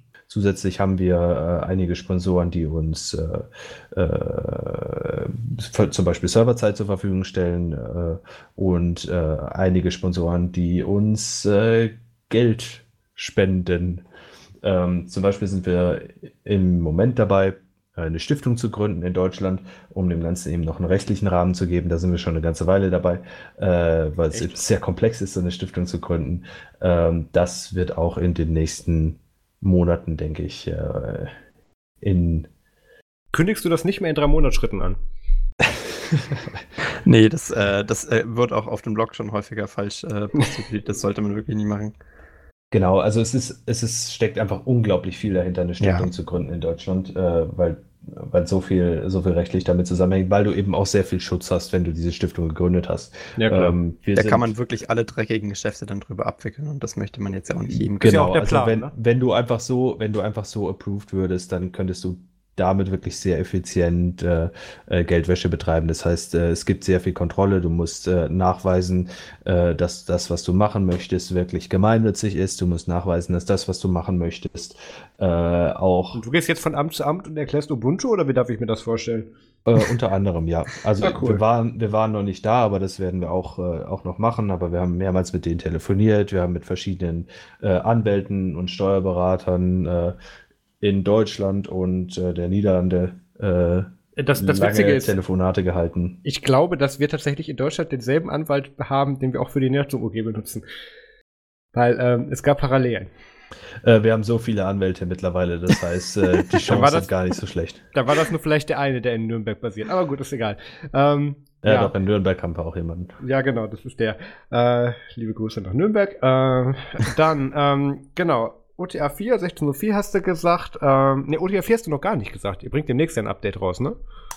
Äh, doch, ja. das habe ich schon gesagt. Ach, hast du gesagt? Äh, das, mit dem, also, das, das, mit dem, das ist eben äh, diese Umstellung auf 16.04 jetzt. Ach, okay, war schon Ein paar dran. andere Features sind auch dabei, äh, aber ich glaube, ich gehe jetzt nicht auf die Einzelheiten ein. Also, wie gesagt, Ubuntu Touch gibt es noch. Ubuntu Touch kann man noch benutzen. Äh, wie sieht es denn jetzt Sicherheit aus nicht für jeden, mit dem aber, Namenskonflikt? Äh, für, für man kann es tatsächlich benutzen. Also viele Leute, denen ich es zeige, äh, die sind äh, immer überrascht und die denken, ja, da, damit geht ja wahrscheinlich überhaupt nichts. Äh, so ist geht es denn der Calculator? doch, doch, der geht erstaunlich flüssig. Ist auch einer meiner Lieblings-Apps. Also, da, äh, da, da gab es vor, ein paar, äh, vor ein paar Wochen mal ein, ein Video auf YouTube, das wurde ja. ich jetzt so oft gefragt, schon der Calculator. äh, also wie gesagt, mit der Umstellung auf 16.04 haben wir noch ein paar andere Sachen geändert. Wir sind zum Beispiel auf eine neuere Version von, äh, von dem Qt äh, User Interface Toolkit äh, umgestiegen, die aber nicht mehr binär kompatibel mit, den, äh, mit der alten Version ist. Das heißt, äh, die Sachen, die kompilierte Bestandteile haben, müssen neu komp äh, kompiliert werden. Und äh, so auch der Calculator. Und weil der Calculator jetzt, äh, glaube ich, im, im normalen Testplan, der vor jedem äh, neuen äh, Release-Candidate durchgeführt wird, weil der Calculator da nicht abgedeckt war, äh, hatten wir einen Release-Candidate mit, äh, wo, der, wo der Calculator nicht funktioniert hat. Ah, oh, Skandal, hat, ne? Davon hat jemand ein YouTube-Video hochgeladen. Oh. Und ich also mich haben bestimmt schon zehn Leute gefragt, äh, ob, ob denn der Calculator bei Stadt mittlerweile funktioniert. That's why we can't have nice things. Ich finde es immer schön, dass wir uns an den wichtigen Sachen aufregen. Ja, ähm, also das zwingt einen aber auch zum Kopfrechnen. Und ich finde es gut, dass sich Uwe Post dafür einsetzt, dass die Leute wieder ihr, ihr eigenen Verstand einschalten, sozusagen mal aufblicken genau. von den mobilen wir unterstellen, wir unterstellen Absicht und behaupten, es wäre ein Feature. ähm, wer noch mehr zum Hintergrund oder zu der Zeit jetzt nach dem äh, Ubuntu Touch von Canonical fallen gelassen wurde, erfahren möchte, kann auf nerdzoom.de äh, und auch in den Show Shownotes verlinkt sich das Video von Jans Talk auf der UboCon in, wo waren wir? Äh, Sion anschauen. Genau, das war letztes Jahr. Ähm, nämlich dein Talk One Year After the World Ended, Ubuntu Touch Today. Ähm, auch, auch sehr gut, kann man sich angucken. Auch tatsächlich sehr viel kommentiert. Habt ihr eigentlich ein Auge auf die Kommentare? Weil ich glaube, da könntet ihr auch so langsam mal antworten mit eurem offiziellen Account. Äh, ich kann mich leider im offiziellen Account nicht einloggen. Schöne Grüße an Google an dieser Stelle. ähm, aber ich werde mal ein paar Leute überreden, sich das anzuschauen. Oder ich kommentiere einfach mit meinem eigenen Account. Das wäre auch eine Idee und ich bezweifle, dass das Googles Schuld ist. Ähm, dann ähm, habt ihr außerdem auch noch so eine Machenschaft mit am Laufen und ich frage einfach mal ähm, Purism bzw. das Librem 5, da solltet ihr Entwicklerboards für bekommen. Ist da mittlerweile was passiert? Oh. Äh, nein, Entwicklerboards haben wir noch nicht, aber ähm, so, was man hört, geht es gut voran bei Purism auf jeden Fall. Sagen sie zumindest. Ähm, ich lese die Blogposts auch, ich sehe nur nichts, ne? Also. Ja, also ich würde ich würd das gar nicht so kritisch sehen. Also das, das sage ich wirklich ganz ehrlich. Ähm, das ist ein unglaublich ambitioniertes Projekt, äh, was, was, was Burison davor hat. Und ähm, dass es möglich ist, dass das äh, Gerät nicht ganz pünktlich ausgeliefert wird oder äh, auch einfach wirklich nicht so an Konsumenten ausgerichtet ist, äh, wie man das halt erwartet bei dem Gerät, was so von, von den äh, was, was so im Regal steht.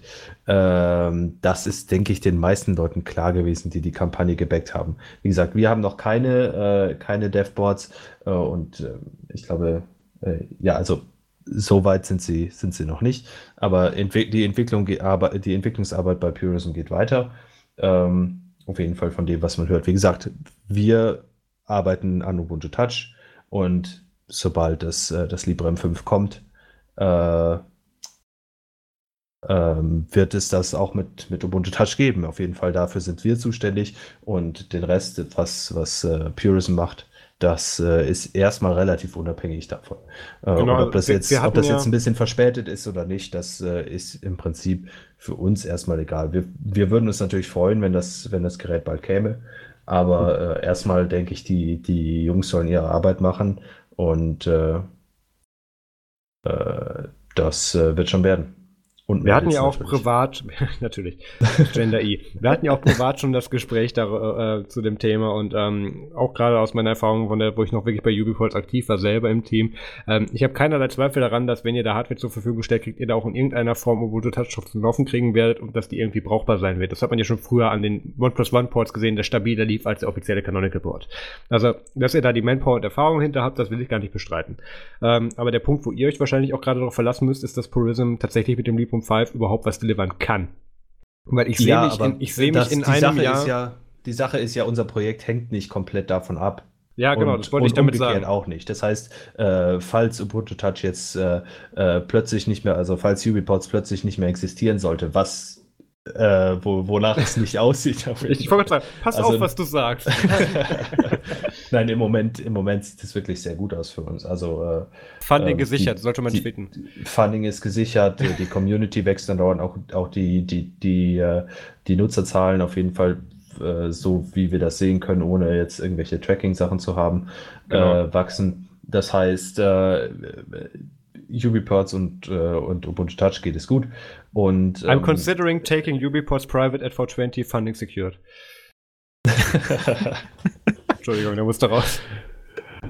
Ja, also wie gesagt, was, was Purism macht, äh, wir, wir, freuen uns, wenn es funktioniert. Ähm, aber ihr hängt aber nicht davon genau kann ich da jetzt auch nichts, kann ich da jetzt auch nichts zu sagen. Okay. Ähm, wie sieht es denn aus mit dem, mit dem, mit dem, mit dem Trademark-Problem? Also ist das äh, fest jetzt mit, äh, mit Ubuntu Touch? Darf man das jetzt so nennen? Max, haben wir Ihnen das nicht vor einem halben Jahr gesagt und er wird war alles okay? Ja, also ich, ich, ich bin mir halt immer noch nicht ganz sicher, ob, ob, ob das Projekt dann auch mit dem Branding sozusagen übereinstimmen darf jetzt für alle Ewigkeit, weil Ubuntu ist ja dafür bekannt, dass sie da so mit dem Trademark ab und zu mal Probleme machen. Naja, deswegen, aber bevor Jan jetzt antwortet, will ich mal ganz kurz wild spekulieren. Ähm, weil ich kenne tatsächlich die richtige Antwort nicht, aber ich habe tatsächlich in den letzten sowohl Pressreleases als auch, auch den Formulierungen, sei es auf Telegram, Twitter, Google Plus oder wo auch immer, ähm, oder auch in dem Podcast gemerkt, dass von der Formulierung Ubuntu Phone oder Ubuntu Touch sehr viel zurückgegangen wird und tatsächlich sehr viel auf UB-Ports als Produkt und auch als Softwarename zurückgegriffen wurde. Jan? Ja, ähm, alles also, davon. Sehr gut. Im, die, die rechtliche Situation ist ein bisschen komplex. Äh, wir sehen uns als, als, als Teil der Ubuntu-Community und als solche dürfen wir es auch Ubuntu nennen und das ist, das ist erstmal in Ordnung. Ähm, wie genau die markenrechtliche Situation ist, das wird auch noch aus, ausgekungelt mit, äh, mit, äh, mit Canonical, aber es ist im Prinzip, äh, haben wir ein gutes Verhältnis zu Canonical und die unterstützen uns durchaus auch noch. Es gibt halt ein paar markenrechtliche Bedenken, wenn man eben äh, einen bestehenden Markennamen mit einer Erweiterung versieht. Na, ihr kommerzialisiert ein vorhandenes Trademark, was nicht euch gehört. Das ist schon mal erstmal von der Definition halt kritisch. Genau, und äh, deswegen äh, gibt es eben diese Bedenken, dass, äh, dass ist jetzt nicht böswillig, weder von, von Canonical oder, oder von uns. Und äh, deswegen versuchen wir halt, wenn wir jetzt wirklich nur über die Community reden, sagen wir nicht mehr die Ubuntu Touch Community, sondern die UbiPods Community, weil es halt unser eigenes Ding ist. Aber das Betriebssystem kann man immer noch Ubuntu Touch nennen. Und äh, Ubuntu Phone äh, wird normalerweise sowieso nicht mehr benutzt, weil es eben das, nicht nur auf Phones läuft, sondern auch auf äh, auch auf äh, Tablets und. Das, das war ja schon damals äh, diese ungünstige Formulierung, von der wir alle, selbst als Canonical das noch mitgezogen hatte, weg wollten. Es ist nicht Ubuntu mhm. Phone. Ja. Genau. Genau, das war auch eins, eins, eine der ersten Sachen, die wir eigentlich, äh, ja. eigentlich gesagt haben, als wir, als wir wirklich das ganze Projekt übernommen haben, dass wir gesagt haben, ja, das Betriebssystem heißt jetzt Ubuntu Touch und Don't call it Ubuntu Phone, bitch. Ja. Das, heißt, äh, das heißt nicht mehr Ubuntu Personal, nicht mehr Ubuntu was Oh Gott, immer. das gab es ja auch noch. Äh, es gab ja eine, eine Million Namen. Ja. Und, äh, Ubuntu for Devices kenne ich noch. Genau. Und das ist einfach, das ist einfach nicht catchy. Ja, also die, die rechtliche Situation ist nicht ganz klar, aber wir werden auf jeden Fall nicht verklagt werden. äh, und äh, da ist ja auch nicht so viel zu holen. Ach komm schon. Auch für Canonical. Da, da, sind, da, da bekleckert man, man, sich ja eigentlich wenn man den, Schande. Wenn man den Sponsor mit auspresst, egal. So, ich glaube, damit haben wir genug Werbung für Ubiports gemacht. Ähm, als Rausschmeißer, Jan, ähm, bevor wir das Thema rausschmeißen, wichtig. Ähm, wo kann man euch finden? Wie kann man euch beitreten? Wie kann man euch helfen? Äh, erstmal im Internet einfach ubiports.com, also das ist ubports.com oder Ubuntu Touch äh, mit Bindestrich.io. Ähm, halt ja. für Informationen über das Betriebssystem oder über die Community. Sonst auf Telegram äh, at ubiports, auf Twitter ubiports, auf Facebook ubiports äh, auf Mastodon, Ubiports, äh, Matrix Lass es nochmal, glaube ich auch.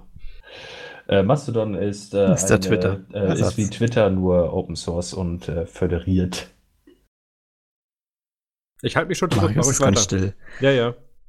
Äh, nee, ist, ist wirklich ganz lustig tatsächlich. Also ich war, ich war auch erst, äh, erst etwas skeptisch, als ich das erste Mal auf Mastodon war, aber es nee, ist ich, gar ich, nicht so Ich schlecht. bin ja auch auf Mastodon, aber ähm, ich sehe mich in den Kreis der 300 Leute sprechen, die mich sowieso kennen. Und nicht darüber ja, hinaus das, es kommt halt, Es kommt halt drauf an, das ist jetzt ziemlich off-topic, aber äh, ja. es kommt halt drauf an. Äh, Lass alle Themen streichen und nur noch über Mastodon reden. also wenn du... Ähm, Wusstet ihr, dass Tweets so Toots heißen? Nein, Max, das habe ich nicht gemeint im Ernst.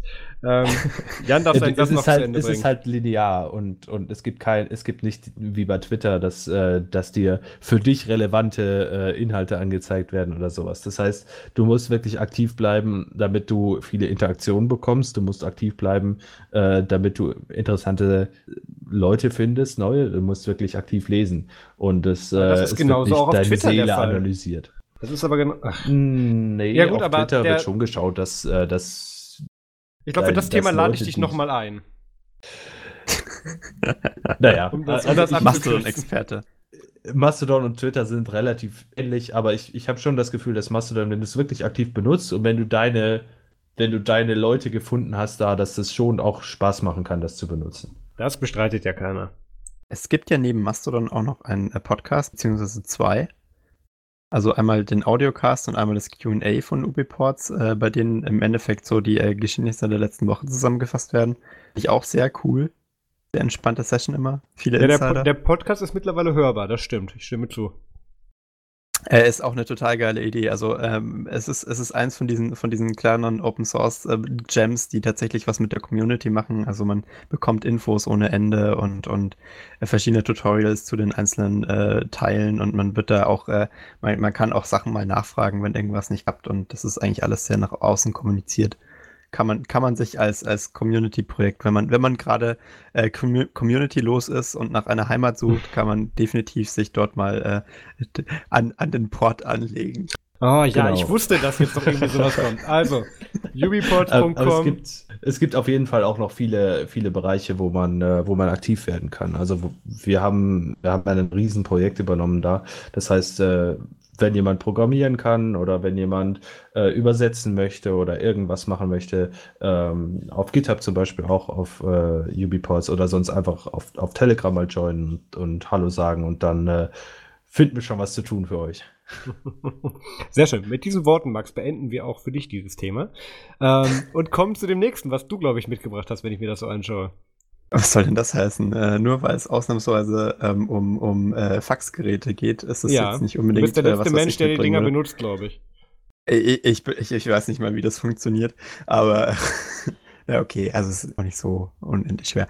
Aber äh, was ich ganz spannend fand, ist, äh, ist, ist, ein, ist ein Exploit, ähm, zu dem die Details leider noch nicht veröffentlicht wurden. Das heißt, es steht gerade nur die CVE-Nummer ähm, im Raum. Also wir haben erst die Website, den catchy Namen, aber noch keine Details. Wir haben die Website, den catchy Namen, aber äh, wir wissen Haben halt wir ein Logo? Äh, ich glaube, ein Logo habe ich noch nicht gesehen. Aber Aber müssen noch ein halt- Logo haben. Ja. Ja, ich weiß, es Das hätte schnell sein wenn es kein Logo hat. Es tut Genau. mir wirklich leid. Aber ähm, es, es, es, es ist auf jeden Fall ein äh, ne, ne, ne spannender Ansatz. Es ging da um, äh, um, um so ein, um so ein Sicherheits-Research-Team mal wieder, ne, äh, die, äh, die eine Möglichkeit gefunden haben, äh, Netzwerke zu infiltrieren. Äh, und äh, also der erste Schritt, wenn du so ein Netzwerk infiltrierst, ist natürlich, dass du so eine, so eine, so eine Brücke einrichten möchtest, wo du halt äh, reinkommst. Ne? Also irgendein Gerät im Netzwerk infizieren, von dem aus du dann mit dem Rest vom Netzwerk kommunizieren kannst, weil es gibt ja in diesem dummen Internet, das wir haben, diese NAT-Firewalls und da kann man ja nicht immer überall rein.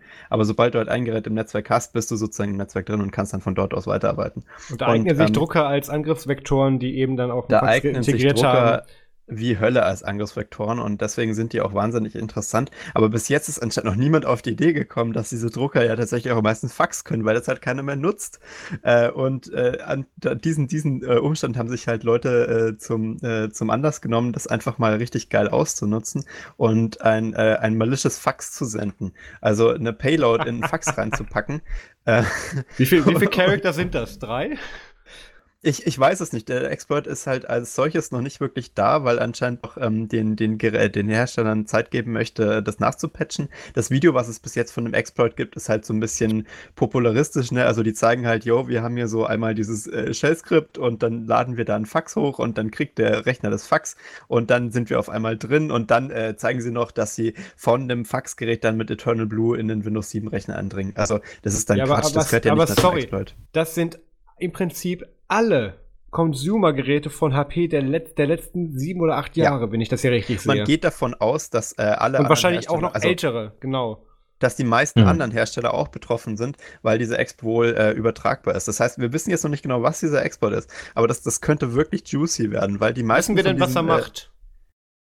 Äh, wir wissen halt, dass die, dass die Cloud im Endeffekt im Fax äh, dazu führt, dass es äh, komplett exploitbar wird. Das bedeutet halt, die ganze Firmware, die die äh, Geräte drin haben, um mit Fax umzugehen, scheint wohl äh, irgendeine Art von, von groben, äh, fahrlässigen Fehler drin zu haben, als dass das äh, eine Übernahme ermöglicht. Da auch gehen wir vom klassischen Command and Control aus, dass du irgendwie remote gesteuert auf diesem Gerät Code ausführen kannst, der natürlich dann auf Netzwerkbasis dann auf den Berechtigungen des Faxgerätes dann im Netzwerk sich bewegen dürfte.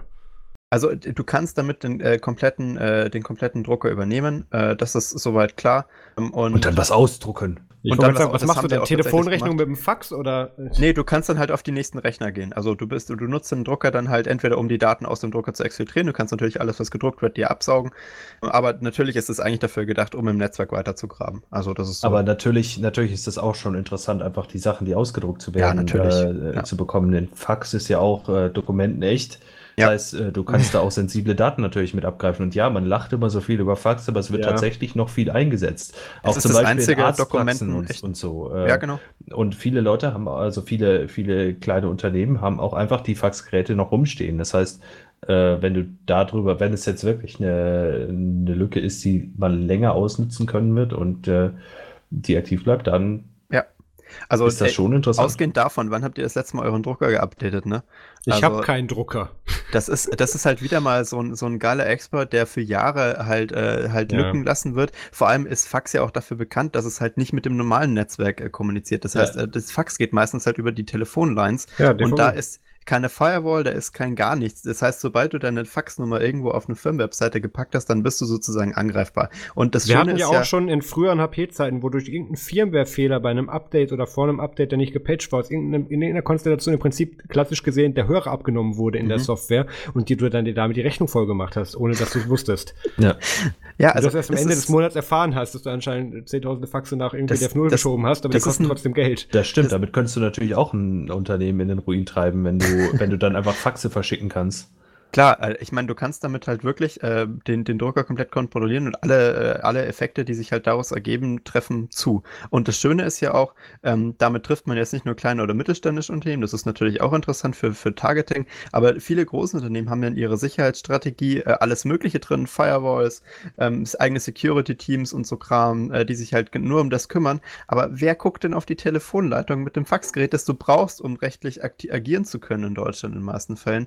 Ähm, weil das halt wie der Jan schon gemeint hatte, halt Dokumenten echt äh, ist und mit Unterschrift, die auch tatsächlich gilt, ähm, wenn man sie, wenn man sie faxt. Und das ist, das ist halt der Traum. Also das ist schon wirklich ein geiler Expert und ich glaube, ähm, es sind halt leider noch nicht die genauen Details draußen, äh, was das Ding macht, aber das, was es kann, ist auf jeden Fall geil.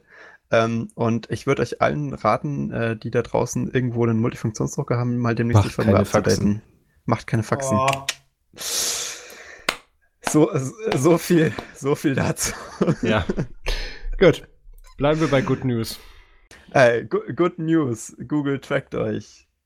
Das ist jetzt okay, nächstes neu, Thema. Oder? Es gibt ja, ein WPA. Okay. Thema. Äh, ja, komm, führ's kurz aus, aber lass es wirklich kurz machen. Ja, also das ist jetzt sicher nichts, was jemanden jemals ever überrascht hat. Also das ist wieder glaub, ein bisschen, bisschen Kleinscheißerei hier, finde ich. Also ich meine seriously, wenn äh, das das ist jetzt das ist jetzt irgendwie klar. Ihr könnt ihr könnt ihr könnt bei Google machen, was ihr wollt, solange ihr den Service benutzt, habt ihr halt ein Problem. Ähm, und äh, in dem Fall geht es jetzt darum, das ist eine Story, die so ein bisschen äh, auch hochgekocht ist über die Zeit, dass ähm, Google halt bestimmte Settings äh, nicht wirklich ignoriert, aber halt dadurch, dass ihr alle möglichen anderen Services noch betreibt, im Endeffekt ignorieren kann.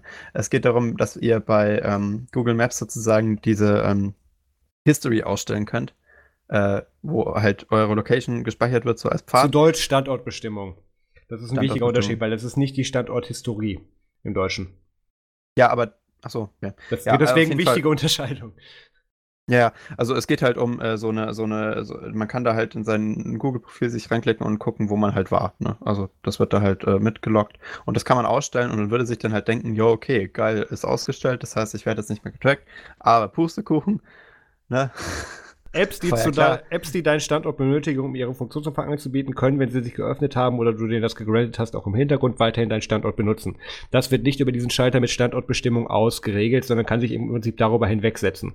Und das ist jetzt der Skandal, weil dieser Schalter mit, der das auch verhindern würde, etwas, der nicht nur unvorteilhaft benannt ist, sondern mehr so Richtung Funktionsbereitstellung ging und das ähm, wieder halt Naivität Google hingegangen ist und gesagt hat, ja, das ist ja im Prinzip nicht wirklich Standort, sondern ist ja funktionsnotwendig. Deswegen benennen wir das einfach anders, damit die ja. Leute das anlassen.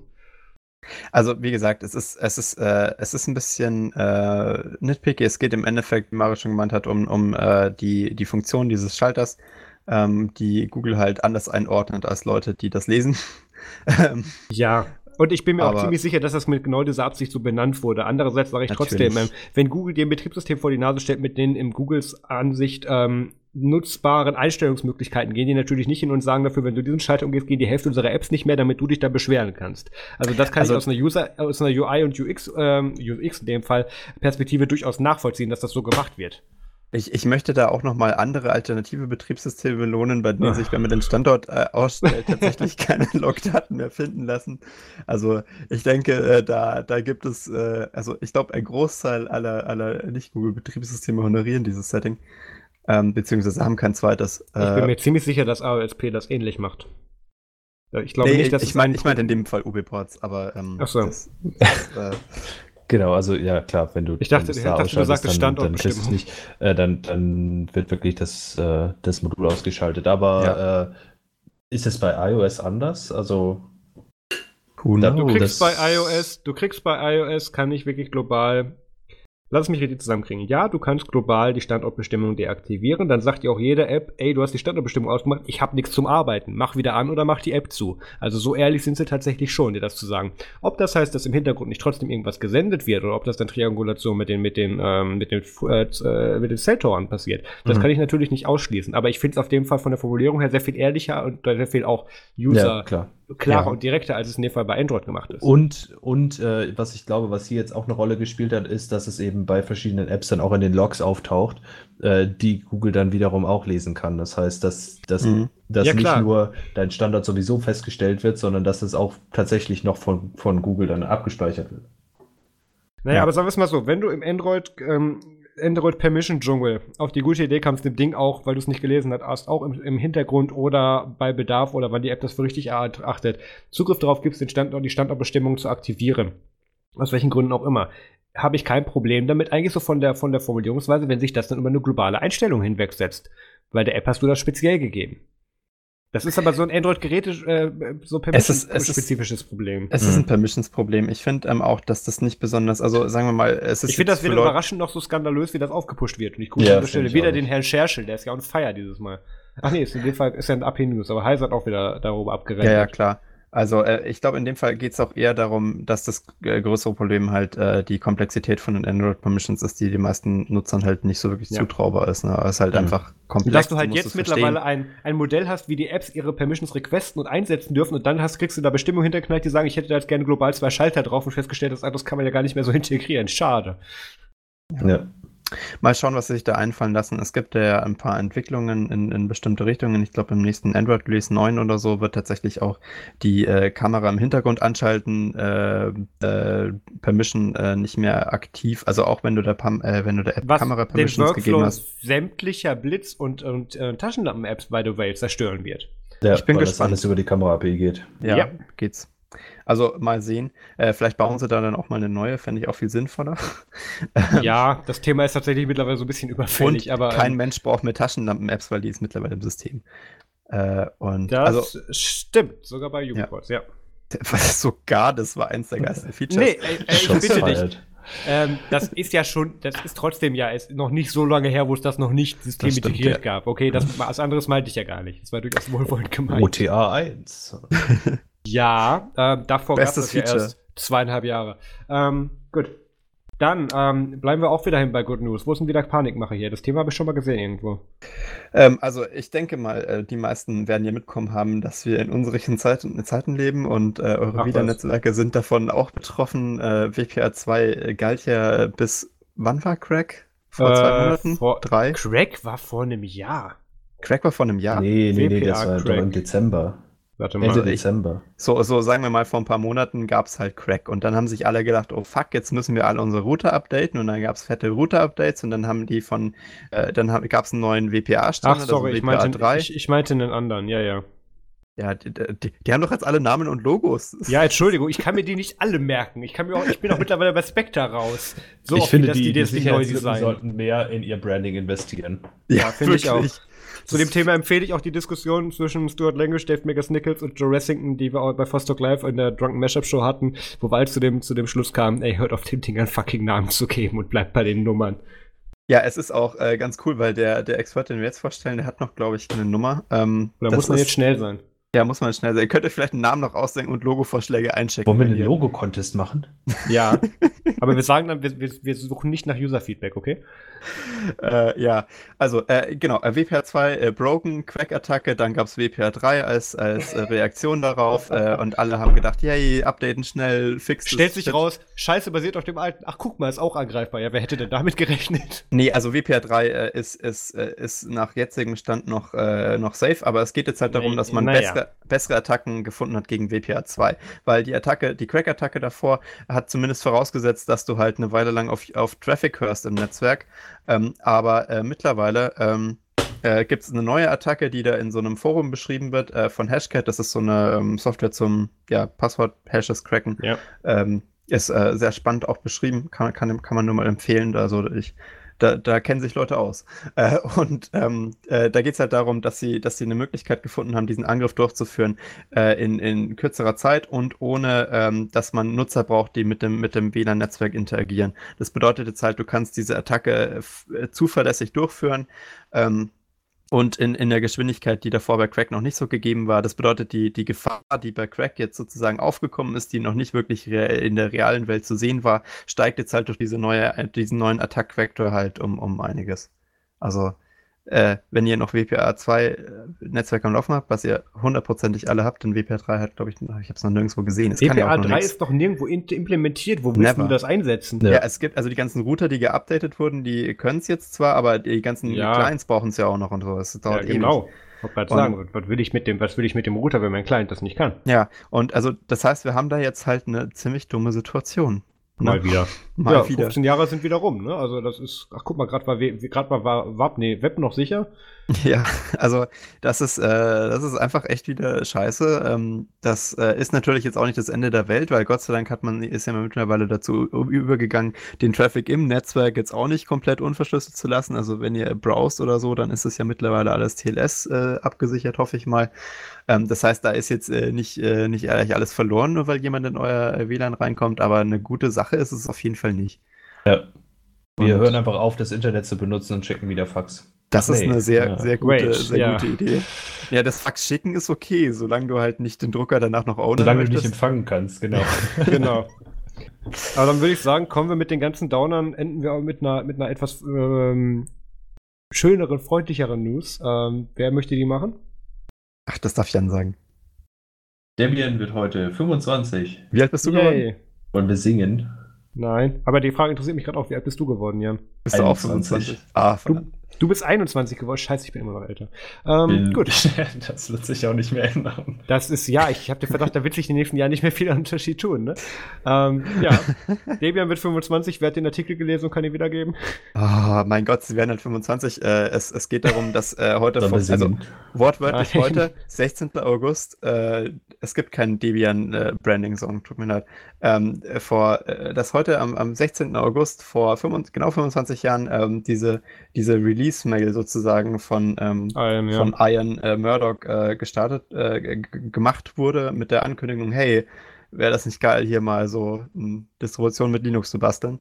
Ähm, und äh, die, die Geschichte geht, äh, geht seitdem äh, ihren Gang. Es ist cool zu sehen, dass diese ganze Geschichte, also diese ganze Linux-Community-Kram, dieses ganze Linux an sich äh, in einem nutzbaren äh, Feld. Also ich meine, äh, wenn ich, wenn ich an Linux denke, dann denke ich an irgendwas mit Debian meistens, weil das halt noch so halbwegs benutzbar ist für die, für den Großteil de- des Planeten. Und das ist tatsächlich alles erst 25 Jahre alt. Also Lass es, Äh. lass es mich mal kurz andersrum betrachten. Wenn ich an Linux denke, denke ich an unseren ganzen kleinen Scheiß und Drama, den wir in unserer kleinen Ecke von Linux abseits von dem ganzen Rest betreiben, der schon groß genug ist und uns viel zu viel Zeit raubt. Und dann muss ich bedenken, wie kann das denn bei so einem großen übergeordneten Projekt einfach so, einfach so ablaufen, dass die sich davon eben nicht umwerfen lassen? Und ich meine, ähm, in vor, boah, was war das? Ist keine zwei Jahre her. Ian Murdoch ähm, ist Drei Jahre gegangen, sagen wir es mal so. Ähm, da, da gibt es ja verschiedenste Theorien zu, das muss man es, aber ist, nicht diskutieren. Selbstmord. Ja, Also, schon, aber die Das Umstände sollte darum man sind. aber nicht drüber Das sollte man. Nee, der Selbstmord an einer Stelle ist nicht das Thema, das ist nicht der thematisierte Grund, aber ähm, die Umstände darum ist ein bisschen schwierig. Ja, das war immer. sehr tragisch damals. Vor zwei Jahren ist deren Gründer mal eben abgehauen und jetzt sind die eben wieder immer noch stabil dran. Man muss sagen, I- D- äh, hatte ja bis zum Schluss immer noch sehr, einen sehr großen Arbeitsanteil, was die Requests und was die Pulls anging Ja. und ähm, war da auch natürlich immer ein Aushängeschild, war auf, war auf vielen, vielen Events immer vertreten. Ich habe ihn auch ein paar Mal treffen dürfen und ähm, ähm, dass dieses Projekt sich auch nach 25 Jahren immer noch nicht umwerfen lassen lässt und dass da immer noch Leute sind, die nicht, wie ich, die Schnauze voll haben von dem Drama, was da nebenher so passieren kann. Ähm, und die heute immer noch so dafür verantwortlich sind, dass so viele Distributionen darauf basieren können und, und stabil weiterlaufen. Ähm, das finde ich verdient großen Respekt und deswegen auch herzlichen Glückwunsch zum 25. Geburtstag. Mhm. Und Äh, trotzdem willst du nicht singen. Nein. Das, ich kann da jetzt wieder den von Max reinschneiden, aber da muss ich ja immer noch irgendwas drüber legen. Sonst, Oh. sonst, sonst klopft ja Sony Music bei mir an und sagt, äh, übrigens. Naja. Oh ja, da war ja was. Nee, das war Ja. noch was. Die, Das ist mir völlig Ja, egal, wer mir ähm, die Rechnung schickt, ähm, das lassen wir. Äh, äh, was ich ganz spannend finde, ist, es, es gibt ja jetzt natürlich, weil sie 25 Jahre alt sind, wieder diese ganzen, hey, 10 Fakten über Debian, die du nicht kanntest. Ja, Und äh, haben wir ja nicht vor zehn Fall- Jahren gelesen, ne? Also, in dem Fall waren tatsächlich ein paar dabei, die ich nicht wusste. Also ich meine, dass äh, Debian aus äh, Debra und ja. Ian den Namen besteht, genau, es war seine damalige Freundin und ähm, äh, ganz, ganz interessant, aber wusstet ihr, dass die Namen von den Releases alles Namen aus Toy Story sind? das hatte ich mal gelesen, aber das wusste ich vor bis vor ein paar Jahren tatsächlich auch nicht. Ja, also äh, finde ich ganz spannend, weil ich dachte immer, dass SID äh, für Still in Development steht. Also dieses Debian-Testing heißt ja eigentlich SID. Ich habe irgendwo mal gelesen Still in Development, aber nein, es geht einfach um dieses Ah. Arschlochkind aus Toy Story, weil es halt Ja. so unreif ist und noch nicht fertig und ha, ah ja, okay. Äh, also die, die Leute bei Debian Ich- haben auf ich jeden em- Fall guten Ich empfehle an dieser Stelle auch unser Hörspiel Debians Reich. Ich werde das an dieser Stelle nochmal verlinken. Also äh, äh, total interessanter Kram, äh, den man da so lernt äh, bei Debian. Und äh, auch, äh, was ich ganz spannend finde, ist, dass sich da an der, an der Struktur der Community wenig geändert hat. Das Debian-Manifesto äh, gilt ja bis heute noch und die, Ja. äh, grundlegenden, äh, die grundlegenden Community-Strukturen sind so erhalten geblieben. Und da muss man auch mal sagen, die haben damals was geschaffen, was, äh, wie Mario schon meinte, wahnsinnig stabil funktioniert. 25 Jahre lang, das ist uralt in Software. Und was auch in ne? der Durchführung und Organisation offensichtlich nicht umzuschmeißen ist. Ja, also das finde ich tatsächlich viel, viel mehr herauszuheben als jetzt der praktische Teil der Software an sich, der Ja. natürlich auch herausragend ist. Nee, also da, da die Maschine rattert weiter. Äh, Ja. Das ist eine sehr beliebte Distribution. Äh, ohne, ohne große Probleme wird von wahnsinnig vielen Firmen eingesetzt. Jetzt kriegen wir wieder E-Mail, weil du es Distribution nannst. Von, auf was Distribution? Ach, egal. Ähm, und äh, das, das ist halt, äh, also äh, Hut, Hut ab, Debian. Gute, gute Leistung. Äh, weiter so auf die nächsten 25. Ja, unbedingt. Wir werden in 25 Jahren immer noch Podcast und werden uns in diesem Moment hoffentlich nicht zurückerinnern, weil wir uns dann alle im, im Heim sitzen und beim Rommelspielen nicht erkennen. Erinnert, erinnert ihr euch nochmals, als Debian 25 wurde? Ja, genau. Wo Ach, warst du da als sind wir schon Debian? alle 15 Jahre tot. Ja, das ist. Wow, das ist zynisch. Okay, ähm, okay, dann kommen wir endlich zum äh, MFG Musikfilm Game Tipp. Da darf der Jan anfangen. Du hast was gespielt? Ich habe, äh, ja. Wann hast schon du denn Zeit zum Wochen- Spielen? Ach so. schon, naja, schon, ist schon einen Monat her fast. Aber auf jeden Fall habe ich zu Ende gespielt. Äh, Divinity Original Sin 2. Äh, leider nicht auf Linux, äh, aber kommt demnächst Ah. hoffentlich bald. Ich nerv die Entwickler immer auf Twitter. aber Divinity Original Sin 1 war einfach genial. Das gab es auf Linux. Und als dann Ja. der, der Sequel kam, äh, konnte ich nicht äh, an mich halten und habe mal wieder meine äh, Windows-Partition repariert. Und Wahnsinn. in, diese, der Zeit, diese in der. Zeit, die es gedauert hat, das zu spielen, ich glaube 170 Stunden oder so, ähm, ist die auch dreimal wieder kaputt gegangen und, äh, und ich musste wieder, äh, wieder einrichten. Aber auf jeden Fall ein, ein wirklich ausgezeichnetes äh, ähm, rundenbasiertes Strategiespiel. Kann man mit äh, vier Leuten in einer Party spielen und ist einfach eine, eine super, super Story, super, äh, super Spiel. Also äh, auf jeden Fall eine Empfehlung. Sehr schön. Also ich, äh, ich, ich habe es auf meiner Wishlist äh, und bin eingetragen als äh, das Coole ist, wenn ihr Sachen auf eure Wishlist eintragst, dann sehen Entwickler wirklich tatsächlich, welches Betriebssystem ihr habt. Ach echt? Äh, ich dachte, da kriegt man nur die E-Mails. Nee, äh, also die Entwickler sehen halt auch, ähm, äh, welche, welche OSs sozusagen äh, die, die Wishes haben und äh, also wenn Ja, ihr, aber wenn ihr was wie wird das denn wollt, festgelegt? Ich benutze, ich benutze Steam auf drei verschiedenen Plattformen. äh, Es werden alle, alle angezeigt, die du hast. ja, Ah, okay. Also Gut, das, Das hilft denen in meinem Fall nicht weiter, aber das ist interessant das, das hilft, ich glaube bei Marius hilft da gar nichts mehr, aber also generell, äh, Ich stimme zu. Das ist äh, ein ganz gutes, also wenn ihr, wenn ihr es machen wollt, dann ist das eine ganz nette Sache, wenn ihr das Ja. auf eine Wishlist eintragt. Da, das hilft immer ganz gut. Ja, Marius, was hast du denn als Empfehlung? Ja, ähm, äh, ich habe tatsächlich die Woche erfahren, dass es ja abseits der, des Harry Potter Franchises und den Harry Potter Filmen ja auch noch so ein weiteres Universum namens Fantastic Beasts and Where to Find Them gibt. Ähm, Das hast du jetzt erfahren. das wurde mir vorher nicht mitgeteilt. Du hättest auch mal was sagen können. Ich, ich habe mich echt Ja, hintergangen gefühlt. Also das ist ja. Du, du lebst doch auf diesen ganzen Social Media Plattformen, da war ja, Ja. da war ja nichts anderes Ich habe los. das erst mitbekommen, weil jetzt die, weil jetzt die Trailer zu diesem neuen Teil gerade losgingen. ja. Das ist, ach so, das gibt's ja. Das sieht Ja. irgendwie aus wie Harry Potter. Das ist von Harry Potter. Ja, okay. Und ähm, dann habe ich mir das von Netflix. Potter geklaut. Genau, dann habe ich mir das von. Ich wollte schon, ich hatte Twitter schon offen. Ähm, dann dann habe ich das mir das. aufgefallen? Ey Jungs, guck mal da, ne? Ähm, habe ich mir das wie, dann habe ich mir das wie üblich von Netflix per Post schicken lassen und mir das erstmal angeschaut. Ähm, Mhm. Und ähm, für gut befunden, wa- warte jetzt sehr gespannt auf den zweiten. Und während ich auf den zweiten Teil warte, gucke ich jetzt gerade alle Harry Potter-Teile per Post natürlich von Netflix zugeschickt, ähm, in der richtigen Reihenfolge, Max. Das ist ganz wichtig für dich zu wissen. Ja, Nochmal das nach. ist sehr wichtig. Bin jetzt gerade bei Also Heiligtum das heißt, du möchtest Teil 1. aufholen. Okay. Ich muss aber sagen, ich gucke sie du auch alle die jetzt Cold mal. Mirror Synchros? Ich gucke sie alle auf, das die ist habe ich schon das durch. Wichtige. Die habe ich nicht, die habe ich vor Jahren schon durchgehabt. ähm, ich gucke es allerdings jetzt alle nochmal auf Englisch. Oh, okay. Das ist ganz äh, wichtig. cool. Ja, die Originalsprecher. Nee, vor allem, weil man muss sagen, dieses etwas mystisch und altertümlich angehauchte Englisch ist ja nochmal eine Herausforderung. Aber das ist, Hm. ähm, das finde ich ganz gut. Ähm, Gibt's die bei dem von Post zugeschickten Netflix auch mit Untertitel? äh, ja. Die, die Ah. kannst du dann, die schicken dir die dann mit, wenn du möchtest. Aber sogar Das- an- und das ist abschaltbar. Das, praktisch. das, ist, das ist ja. Dann Ähm, als Buch.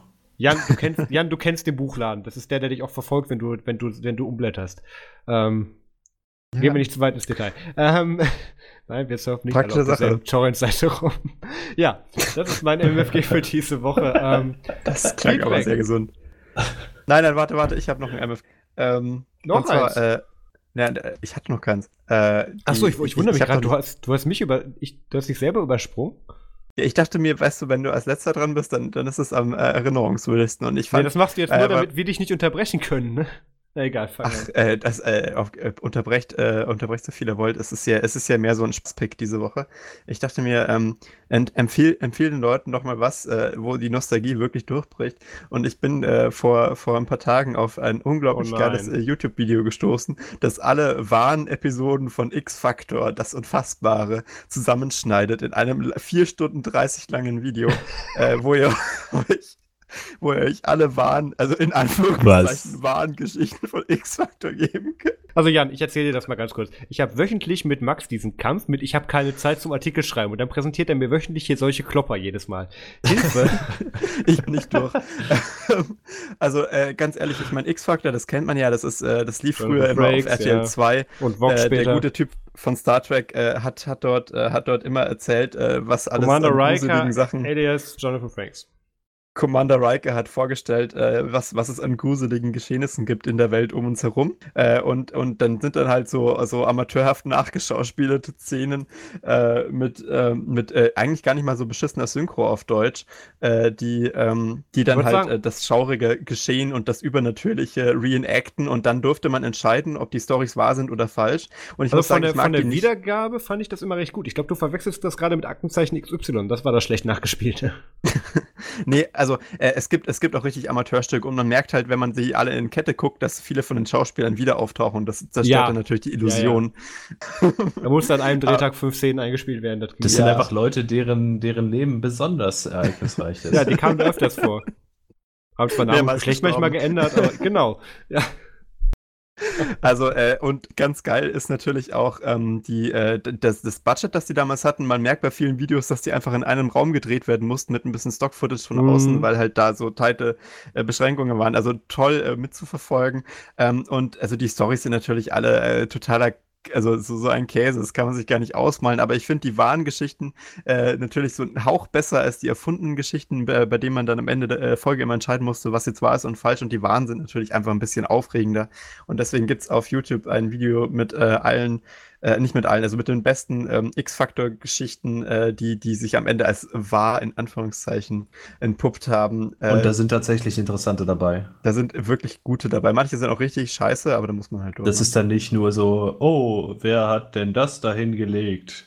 Düm, düm, düm, düm, Also manchmal frage ich mich, was, was daran unheimlich sein soll. Wie ist das denn- Wie ist das denn geschnitten? Tut mir dann da John Frakes 300 Mal in diesem Video sagen, dies ist eine wahre Geschichte? Oder äh, wie darf ich mir das vorstellen? Nee, mit also das Auflösung mit, oder äh, nur die Stories? Nee, also das sind ja alles die wahren Geschichten. Das heißt, es gibt da keine Auflösung immer am Ende. Manchmal ist da noch Ja, mit doch, Erzählung von er ihm noch- vorne dran. Das meine ich, genau, mit wo er dann immer noch Ja. was dazu sagt und dazu erklärt, was Also man in der äh, Szene das nicht gesehen ist hat. äh, dem, dem, dem Schneider dieses Videos äh, einerlei. Es ist ganz gut zusammengefasst. Ein Problem ist natürlich, dass während dem Video die Lautstärke ab und zu mal lauter und leiser sich tippe, mal er hat einfach ganz viele Streams zusammengeschnitten. Und wenn ihr diesen Podcast hört, dann klickt dieses Video schnell, weil ich habe das Gefühl, es wird bald verschwinden. Ähm, aber also äh, es lohnt sich auf jeden Fall, da mal reinzuschauen. Also tolle, tolle Sache. Download. Okay, ja. Ähm, vielen Dank dafür, Max. Ähm, üblicher Feedback-Aufruf, wo wir jetzt am Ende sind. Wenn ihr Themenvorschläge, Feedback, Fragen an Jan, was auch immer habt, dann ähm, schreibt uns eine E-Mail an podcast.nerdsum.de und kommt auch in unsere Telegram-Gruppe unter nerdsum.de slash telegram. Und ähm, ja, Max, was machen wir denn nächste Woche? Ja, also da gibt's äh, dieses äh, kleine Event namens Gamescom und äh, Gamescom, da, ja. da kann man, da kann man hinpilgern und Das äh, sind diese Mittelalter-Festspiele, ne? Ja, ja, und da wird man dann, äh, da, da wird man so gesegnet und da laufen ganz weirde Gestalten rum und, und äh, es kostet alles ganz viel Geld und so und, und dann versuchen dir dort irgendwelche Prediger was zu verkaufen, was noch gar nicht gibt. Also das ist alles sehr mystisch, aber ähm, wir, wir haben uns da halt inspirieren lassen und äh, da, das wird auf jeden Fall spannend. Ähm, Ich wollte sagen, das Oh. ist eine sehr akkurate Beschreibung. Ich übersetze es trotzdem kurz. Wir sind wieder auf der Gamescom, wie schon gesagt. Wenn ihr auch da seid, dann schickt uns das irgendwie auf Telegram, Twitter, was auch immer. Ähm, dann würden wir da gerne mal Hallo sagen oder mal gucken, was wir da noch machen können. Ähm, wir haben wieder viel Programm, von dem ich hoffe, dass wir 10% schaffen werden. Ähm, wahrscheinlich Boah, krass, es fünf. zehn. Ja, ja. Huiuiui. Du, ich habe tatsächlich, ich habe eine Liste von allen Leuten, die uns tatsächlich nicht automatisiert, sondern exklusiv auf, auf Pressedemos eingeladen haben dieses Jahr. Das werden wir, das, das schaffen wir nicht. Das schaffen wir nicht mal ansatzweise. Das wird sehr interessant. Ähm, Gute, gute Einstellung. Einfach Ja. Das, so, so muss man Gamescom machen mit, äh, ja, wir fahren da mal hin, aber äh, wir versuchen einfach uns da mal durchzugraben. Wir gucken mal, was es diesmal wird und wenn es nur die zwei Videos werden und eins davon wird dann wieder, äh, ich glaube, du bist dieses Jahr dran, mit Michael Rotzek zu fragen, wo ist denn die Pyra? Ähm, ist ja jährliches Programm bei uns gefühlt. Ähm, das kriegen wir alles hin. Ich freue mich da sehr drauf. Ich freue mich auch sehr, wir werden zum Beispiel den André werden wir dort auch sehen, der wird, glaube ich, bei uns vorbeikommen, äh, haben wir schon gesagt. Ähm, Jan, du kommst ja leider nicht. Was ist dieses Jahr deine Ausrede? Äh, keine Zeit. Ah, die Gute ist gut. Ausrede, oder? Die habe ich auch schon mal benutzt. Ja. Ja, aber ich habe dich trotzdem überredet zu kommen, Max. Ähm, ja. Also, ich, ich freue mich auf die Gamescom. Wir werden dort auch eine Folge auf dem Pod vom Podcast definitiv aufnehmen. Das sollten wir hinkriegen. Haben wir die Jahre davor ja auch geschafft. Ähm, Notfalls Ich mit weiß nicht. Handys. ja, notfalls äh, besetzen wir da irgendwelche Wohnzimmer. Das kriegen wir hin. Ähm, ja. Ähm, Jan, vielen Dank, dass du da warst. Vielen Dank, dass ich hier sein durfte. Ja. CM. Sehr gut, genau. Richtig, richtig, richtig abgelesen. Warte mal, 5 Euro überweisen, PayPal, jetzt. Ähm, Max, bei dir bedanke ich mich nicht, weil ich bin ein Arsch. Das wurde mir letztens auch wieder in der E-Mail nahegelegt, ne? Ja, äh, da, also diese, diese E-Mail-Schreiber, die haben schon, die treffen den Nagel auf den Kopf. Also Leute, die hier Feedback einreichen, die haben teilweise, also da, Genau. die muss man Ne? schon loben. Also, also wer es nicht auf die Kette kriegt, dass ich nach 80 Folgen mich nicht mehr, nicht mehr beim Max, also 80 Folgen mit anderen Formaten bei Max jedes Mal am Ende bedanke, ähm, der muss vielleicht V- mal. Vielen Dank, Marius, dass du uns heute äh, mal Gesellschaft geleistet hast. Du tauchst ja relativ selten auf in diesen komischen Genau. zum Episoden. Dem sollte Äh, auch vor Augen aber- geführt werden, dass Max ja alles managt bei uns. Ja, ja, also es ist immer wieder ein Highlight, äh, wenn mal andere Leute auftauchen. Ja. Nee, das freut Sehr, mich. sehr gute Sache. Ähm, deswegen, Max, leite uns doch noch mal hier raus. Äh, Ja, was sage ich Happy Ende immer? Birthday, dir Debian. Happy Vielen Dank fürs Birthday Zuhören. Macht's gut und bis zum nächsten Mal. Ciao.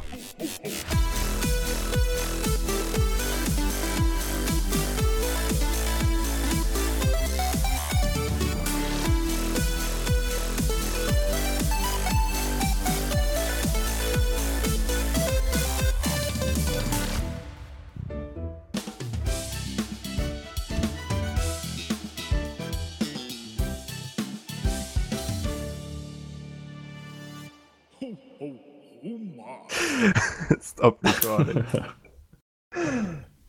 Ach, ist das nicht schön.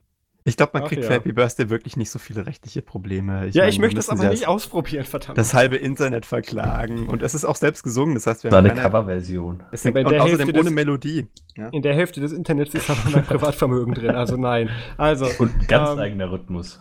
sehr gut. So, Max, stop recording. Stop recording.